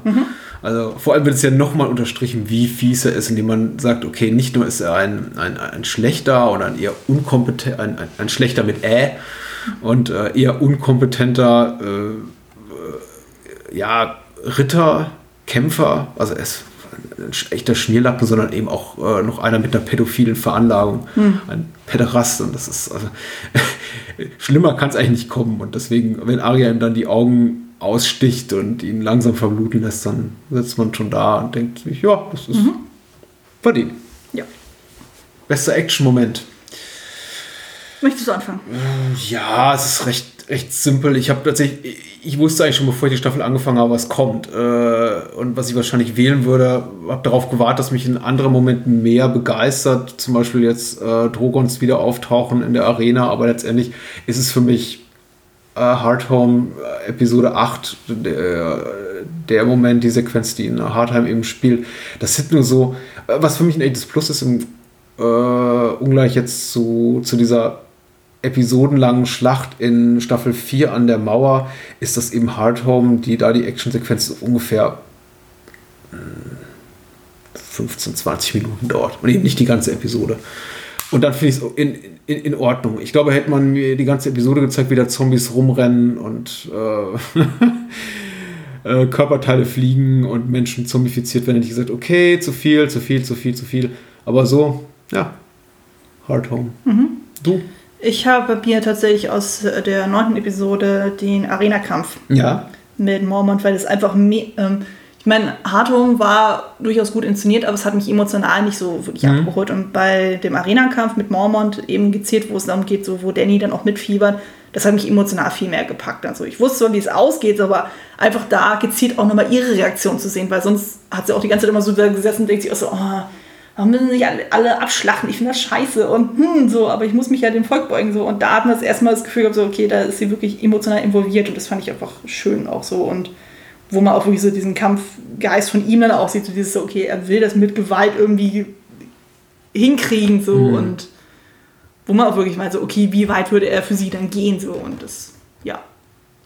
Also eher aus der Hinsicht finde ich das Ich bin schon wieder so oberflächlich. Ich fand den Moment in der Arena, bei dem Arena-Kampf total putzig, als dieser eine hühnhafte äh, Krieger, gegen den alle wetten und sagen, äh, wette auf den Climb, so mit so einer, so einer Und bis diese Debatte kommt von wegen so, okay, Schnelligkeit gegen Größe Ja, und dann so und dann Ja, und im Grunde wiederholt sich dann also genau das, was wir eben schon beim Ober oberen Martell gegen den Berg gesehen haben, nämlich dass eben der, der, der, der hühnhafte Krieger, der viel größere, den schnelleren, einfach mit so einem laissez-faire Armhieb einfach den Kopf abtrennt. Und das Ja. ist so quasi so im Vorbeigehen und, und alle sitzen da und denken, ah, okay. Darius Theorie bezüglich Schnelligkeit ist gerade ad absurdum geführt. Ähm, was haben wir denn hier noch?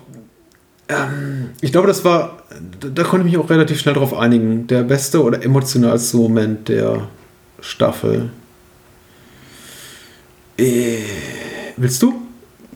Ich habe divers, aber ich habe die ein bisschen unterschieden. Okay. Zwischen, ja, quasi so. äh, Okay, wir machen es ein bisschen spannend. Ich sag's mal, weil ich habe nur einen.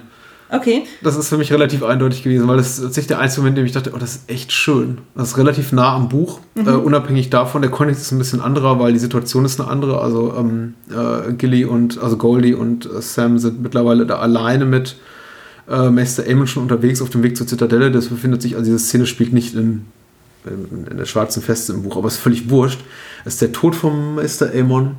Nicht, dass ich so viel an dem, nicht so sehr an, dem, an der Figur hänge, ähm, aber ich mag sie, ich mag den Schauspieler und ich finde den Monolog, den er hat, bevor er stirbt, den fand ich wirklich berührend. Und vielleicht ist es einfach, ich, ich weiß nicht, weil ich, ich, ähm, der, der, das ist vielleicht auch wieder der persönliche Bezug, so wie bei dir mit dem Feuertod. Ich habe eben sehr viele, ich habe eigentlich kaum noch lebende Verwandtschaft äh, in meiner Großelterngeneration. Ich habe sehr, sehr viele meiner, meiner Großeltern gehen sehen. Meine letzte noch lebende Großmutter ist jetzt vor ein paar Wochen gestorben. Und ähm, einfach alte Menschen da hinschalten zu sehen, das trifft bei mir immer so einen Nerv, weil ich habe viel zu viel davon schon gesehen, dafür, dass ich jetzt noch nicht so steinalt bin. Äh, und in dem Moment, als er da sagte, ähm, ich hatte diesen Traum und ich träumte, ich sei alt, das hat mir total, also das hat mir so richtigen, so einen, das hat richtigen Riss in meinem Herzen wieder verursacht. Das war eine, ist, ist eine toll geschriebene und toll gespielte Szene und es hat mich wirklich berührt. Also wirklich einfach zutiefst berührt. Und, Das war auch wirklich ein ähm, schöner Moment, ja. ja.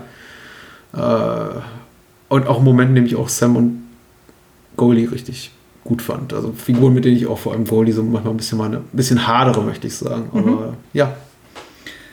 Also Ja. vielleicht nicht beste, aber emotionalste Moment auf jeden Fall. Ja, also ich habe jetzt mal bewusst dann so das mit Shireen und Sansa dann ausgeklammert, so, weil das einfach nur so, so Momente waren so für die Bahngruppe, wo man denkt so, oh nee, mm. also habe ich mich eher auf die etwas schöneren Sachen konzentriert. Also zum einen die, ähm, die Verhaftung von Cersei. Ich finde, das hatte wirklich einen sehr befriedigenden Moment, so von wegen so, ja, so, yay, dein Plan geht nicht auf, ta, ta, ta, und jetzt kriegst du mal deine eigene Suppe zu spüren. Dann, was ich auch sehr schön fand, also das sind jetzt sehr viele kleine Momente, aber die fand ich halt trotzdem erwähnenswert, ist mal die Szene zwischen Brienne und Podrick, wo sie ihre Geschichte erzählt, Ja. wie sie Renly kennenlernt und warum sie ihm so treu ergeben war. Fand ich sehr, sehr schön, weil ich die überhaupt nicht mehr auf dem Schirm hatte. Und wo sie dann auch noch meint von wegen so, ja, es tut mir leid, dass ich so eine garstige Herrin bin. Und Podrick dann auch meint so, ja, aber wenn ihr nicht so wärt, dann würde ich auch nichts lernen und so. Und ich denke mir so, oh, das ist doch jung. Finde ich einfach so putzig zusammen. Dann, ja, der Moment von Sam, wo er dann Goldie dann rettet. Wir hatten ja vorhin schon drüber gesprochen, aber ich mochte den unglaublich gerne, weil es dann auch mal zeigt, so, hey, er kann auch wirklich ähm, seinen Mann stehen, so wenn es wirklich drauf ankommt. Dann, ja, dieser kurze Moment zwischen Mormont und Danny in der Arena, wo sie dann vereint sind. Und dieser ganz kurze Moment von wegen so, ja, es tut mir leid, dass ich dich verraten habe. Es ist okay, du hast mich gerade vom Abtag gerettet. Okay, gehauen ab. Das ist so ein ganz, ganz kurzer Moment, aber es ist total schön. Dann ziemlich am Anfang der Staffel auch dann dieses Charade-Spiel zwischen Cersei und Marjorie. Ja. Das fand ich auch, also ich glaube in der dritten Episode wird das sehr schön dargestellt, wo ich dachte, ja, das ist einfach so dieses Hi Schwester, Hi Mutter, Hi, ja, ja. Das ist, das ist ein sehr schönes Zwischenspiel zwischen den beiden. Ja, da, da gibt es auch diesen, diesen schönen Spruch mit, ähm, äh, ach schade, wir haben, ähm, wir haben noch gar keinen Wein für dich bereitgestellt, aber Ja. für uns ist es noch zu früh zum Trinken. Und Mhm. äh, eben darauf anspielt, dass Cersei eine ziemlich, äh, ziemlich harte Alkoholikerin ist, zumindest in dieser Staffel und eigentlich kaum, kaum ohne einen Weinkrug mal durch die Gegend läuft. Auf jeden Fall. Dann auch der Moment zwischen Orlena und dem Hohen Spatz. Fand ich einfach sehr schön, weil das Gefühl hat, es war trotzdem irgendwie ein Gespräch auf Augenhöhe. Aber man dann doch relativ schnell merkte, okay, Orlena kommt dann doch nicht weiter aufgrund der Gesetzeslage. Und dann halt natürlich Arias Rache an mehreren Tagen. ich auch dachte so, yes, meine Aria. Schön. Und ja, Ja. jetzt den Highlight-Kategorien, und zwar schlechteste und beste Episode. Wir fangen natürlich an mit was Negativem, in- mit etwas Schönem und ähm, die schlechteste Episode. Bei mir ist es die zweite. Ich habe dann bei mir einfach die wenigsten Momente, wo ich sage, Ja, tatsächlich. Ich bin total überrascht. Okay. Nee, weil ähm, ich hatte geschwankt zwischen der ersten und zweiten und bei der ersten fiel mir dann auf, naja, da ist ja auch das Gespräch mit ähm, John und ähm, Manke Reider, was ich eigentlich sehr schön fand. Ja. Wo ich dachte so, okay, das hebt das Ganze für mich wieder raus und dann natürlich eben mit Tivin auf der ähm, Totenbank. Ja. Und bei der zweiten Episode habe ich einfach zu wenig Highlights für mich. ja. Also, ich meine, klar, das Highlight wäre natürlich dann eben Sams Rede für Johns Kandidatur. Und Drogon sehen wir auch mal. Und Liana Mormont wird erwähnt, tatsächlich, aber ansonsten. Nee. Okay, nee, also ich finde ich, ich find, ich find tatsächlich auch Episoden 1 bis 6 in unterschiedlich starkem Maße mi- mittelmäßig bis schlecht. Ähm, also richtig schlecht ist eigentlich auch kaum eine. Aber tatsächlich war für mich relativ klar, dass es Episode 6 ist. Die heißt äh, im Original Unbowed, Unbanned, Unbroken und es hat die. Sansa-Vergewaltigungsepisode. Aber daran liegt es eben nicht alleine.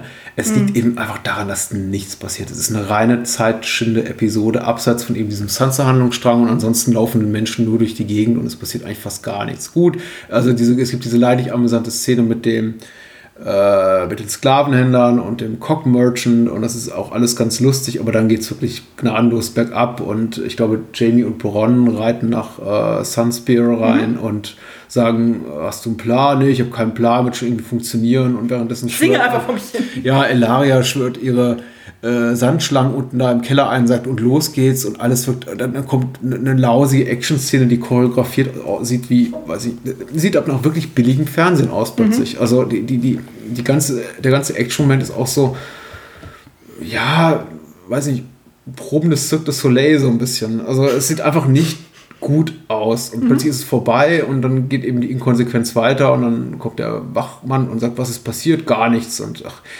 also wieder nur Zeitschitten und dann kommt eben dieser Sansa-Moment und ähm, Theon darf zugucken, wie Sansa von Ramsey vergewaltigt wird und äh, Ja, wieder, wiederum, also meine Kritik daran entspricht nicht irgendeiner Political Correctness, sondern weil ich einfach, es ist mir um die, um die Figur leid tut. Also ich habe einfach Sansa gerade an ihrer Entwicklung gegen Ende der vierten Staffel mehr gewünscht und ich muss sagen, Episode 6 hat ein bisschen für mich gerungen mit Episode 10, weil Episode 10 ist tatsächlich spektakulär, da ist wahnsinnig viel drin, äh, was mir gut gefällt auch und das reißt eben raus. Ähm, also Lena Headey im, bei, beim Walk of Shame, bei Cerseis Walk of Shame, äh, rettet für mich alles, aber der Rest ist wirklich für mich äh, Episode 10 wirklich Cliffhanger, Quatsch noch und nöcher. Das ist, äh, äh, also die, die Serie schließt nichts ab, sondern wirft nur neue Situationen ins Spiel, bei denen wir uns als Zuschauer am Kopf kratzen sollen und denken sollen, wie geht's jetzt weiter?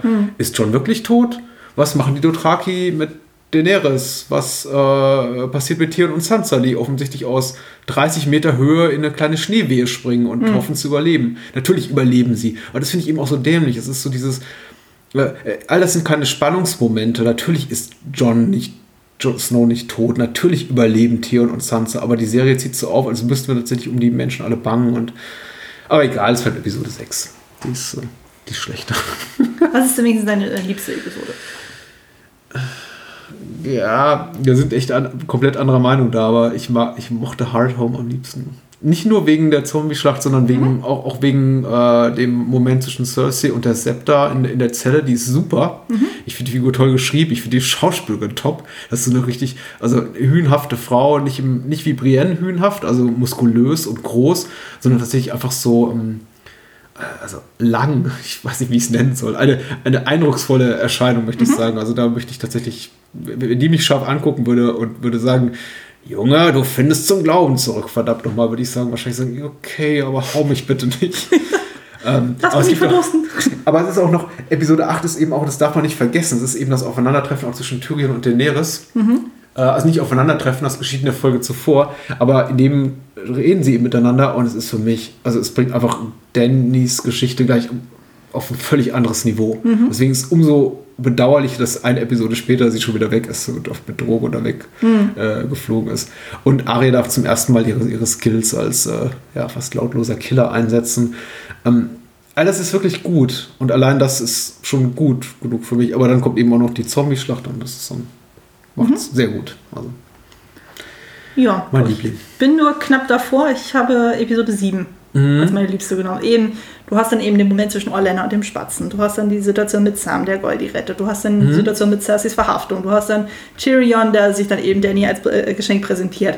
Ähm, das hat das alles für mich äh, deutlich hervorgehoben, vor allem, weil es dann auch sehr viel Neues dann irgendwie anstießt, dann so, wo man es für, was wir schon besprochen haben, so dafür, äh, das Gefühl hatten, ja, das plätschert so vor sich hin und da hat man das Gefühl so, yes, jetzt kommt es mal wirklich Ja, mal in Wallung und äh, waren für mich so die meisten Highlights. Aber ja, ich gebe äh, dir recht, in so Episode 8 da hat es sehr viele gute Momente auch definitiv, aber halt so dieser Ich habe mir das auch notiert, weil, so, weil, ja. weil wir hier am Ende noch den Punkt haben, wie bewertest du die Staffel insgesamt? Und ich habe mir auch überlegt, was gibt man jetzt so der, der, der ganzen Staffel Fairness halber, weil äh, habe ich mir auch notiert, ah, ich, Episode 7 aufwärts macht alles vergessen oder macht einiges vergessen, was wirklich schlecht war in den ersten sechs Episoden. Ich kann nicht der ganzen Staffel wirklich mit gutem Gewissen mehr als 5 von 10 Punkten geben, wenn ich Punktewertungen übergeben muss. Ähm, aber äh, vier von diesen fünf Punkten verdienen sich eben die, die, die äh, Folgen hinten raus, also 7, 8, 9 vor allem. Die sind für mich eben wirklich stark. Und das ist tatsächlich, die, die können auch konkurrieren mit so den besten Momenten der, der ersten, zweiten, dritten, vierten Staffel. Aber bis dahin ist es wirklich mühsam. Und das habe ich auch heute Abend nicht erwähnt. Also Staffel 5 war auch die, als wir die damals live geguckt haben, die haben wir gestreamt. Und wir haben uns eben halt, ähm, wir haben uns halt so ein Episoden-Abo gekauft bei iTunes oder Amazon, also bei Prime, weiß nicht mehr wo. Und eben dann, dann jede Woche eine neue Staffel geguckt, eine neue Episode geguckt. Äh, also nicht äh, hinten raus die DVD gekauft und alles so weggebinged, sondern eben Episode für Episode. Und die sechste, also das, äh, da war tatsächlich zum ersten Mal in der gemeinsamen Guck-Historie mit meiner Frau der Punkt erreicht, wo wir uns ansahen und dachten, ich weiß nicht, wollen wir wirklich noch weiter gucken? Es war wirklich, wirklich schlimm. Und wäre da nicht die siebte um die Ecke gekommen, die, wie du gerade erwähnt hast, vollkommen zu Recht, auch sehr gut ist, ich glaube, wir hätten, es kann sein, dass wir gesagt hätten, nee, das reicht. Also wenn es jetzt qualitativ weitergegangen wäre, wie bei, ähm, wie in der Sansa, in der berühmten Sansa-Episode. Wie viele Punkte würdest du dir geben? Bist du großzügiger als ich? Äh, aber nur minimal. Ich bin jetzt bei 6 von 10 hängen geblieben, Mhm. weil ich meine das ja bei Letterboxd ja zum Beispiel auch, dass ich sage, okay, so halbe Punktzahl, also in dem Fall wäre es jetzt eben 5 von 10, das wäre bei Produkten, wo ich sage, so, es ist mir egal, es hat keinen Eindruck hinterlassen. Bei Ja. 4 und drunter ist dann so, ich habe mich wirklich geärgert und dann alles aufwärts ist natürlich besser und dementsprechend habe ich jetzt gesagt 6 von 10, weil es gibt ja durchaus Highlight-Momente, die wir ja schon besprochen haben, die mich durchaus begeistert haben, aber mehr als sechs, also Richtung sieben und au- um, höher würde ich dann definitiv nicht gehen, weil da waren dann doch wieder zu viele Sachen, die mich dann störten. Also, wie du schon sagtest, wir hatten dann das Problem mit dem Pacing, wir hatten das Problem mit gewissen Handlungsfiguren oder Handlungsstrukturen. Dass es einfach alles deutlich zäher ist und gerade im Vergleich zu den Staffeln zuvor hatte er einfach zu viele Fehler. Ja, Deswegen bleibe ich bei 6 von 10. so. Und das war's. Ja, Staffel wir haben 5 es geschafft. Die, die legendäre miese Staffel, also doch nicht ganz so mies, wie wir jetzt festgestellt haben von Game of Thrones. Aber ich denke mal, wir sind an anderer Stelle vielleicht auch so euphorisch, dass man hier auch mal ein bisschen meckern darf. Ähm, wir sind ja im Grunde auch positiv denkende Menschen und wir machen das hier auch aus, aus durchaus, ich würde nicht sagen Liebe zur Serie, aber doch großer Sympathie für die Serie. Ja. Ich habe auf jeden Fall große Freude an die nächste Staffel. dann Ja, ich bin auch sehr darauf gespannt. Und zwar wird Season 6 bei uns im Feed erscheinen am 5. März. Das ist leicht zu merken. Dann der Februar hat 28 Tage und man kann immer sehr leicht rechnen, dass ne, diese Episode am 5. Februar erscheint und die nächste eben am 5. März. Dann wird sie online sein. Äh, möchte nur mal ausdrücklich darum bitten, äh, Feedback, Lob, Ideen, auch gerne kritische Worte, sehr, sehr gerne an der kleine Rat.bahnhofskino.com zu schreiben. Wir freuen uns über jede E-Mail und beantworten diese dann entsprechend in der nächsten Episode. Und du sagst mal kurz, wo man deinen wunderbaren Podcast Klassiker-Febel findet. Ja, man findet mich unter klassiker-fable.de. Es gibt jetzt eine eigene Domain, da sind jetzt alle Folgen aufgelistet. Das Ganze ist unter der Schirmherrscher von Second Unit, da bin ich quasi zu Hause. Sprich, wenn ihr da guckt, bin ich auch vertreten. Ihr findet mich bei sämtlichen Podcatchern, bei iTunes. Ich habe auch einen YouTube-Kanal, da lade ich die Folgen auch hoch, dass ihr die auch da hören könnt. Und bei Twitter bin ich natürlich auch vertreten mit Klassiker Fable. Und privat kann man mir folgen unter Kostümfrau bei Twitter und Letterboxd. Wer mir noch nicht folgt, Patrick, der. Jetzt hat mir einen eigenen Namen gesagt, ich ein bisschen blöd vor. Man findet mich natürlich unter @bahnhofskino äh, bei Twitter und Facebook, wenn man denn so möchte. Und äh, bitte auch um Beachtung für meine äh, kürzlich gelaunchte Patreon- und Steady-Kampagne, wenn man diesem Podcast nicht nur dem kleinen Rat, sondern eben auch dem Bahnhofskino und der Extended Edition mit ein paar Euro oder einem Euro vielleicht auch nur meinetwegen unter die Arme greifen will. Also bin sehr dankbar dafür. Ansonsten 5. März würde ich sagen. Staffel 6 ist, soweit ich mich erinnern kann, besser als diese. Ja, Sehr gut. es kommen gewisse Figuren wieder. Ja, Yay! Freut mich Ähm, schon. wir halten mal die Tür auf für ganz viele gute Gedanken und freuen uns auf Staffel 6. Gute Nacht.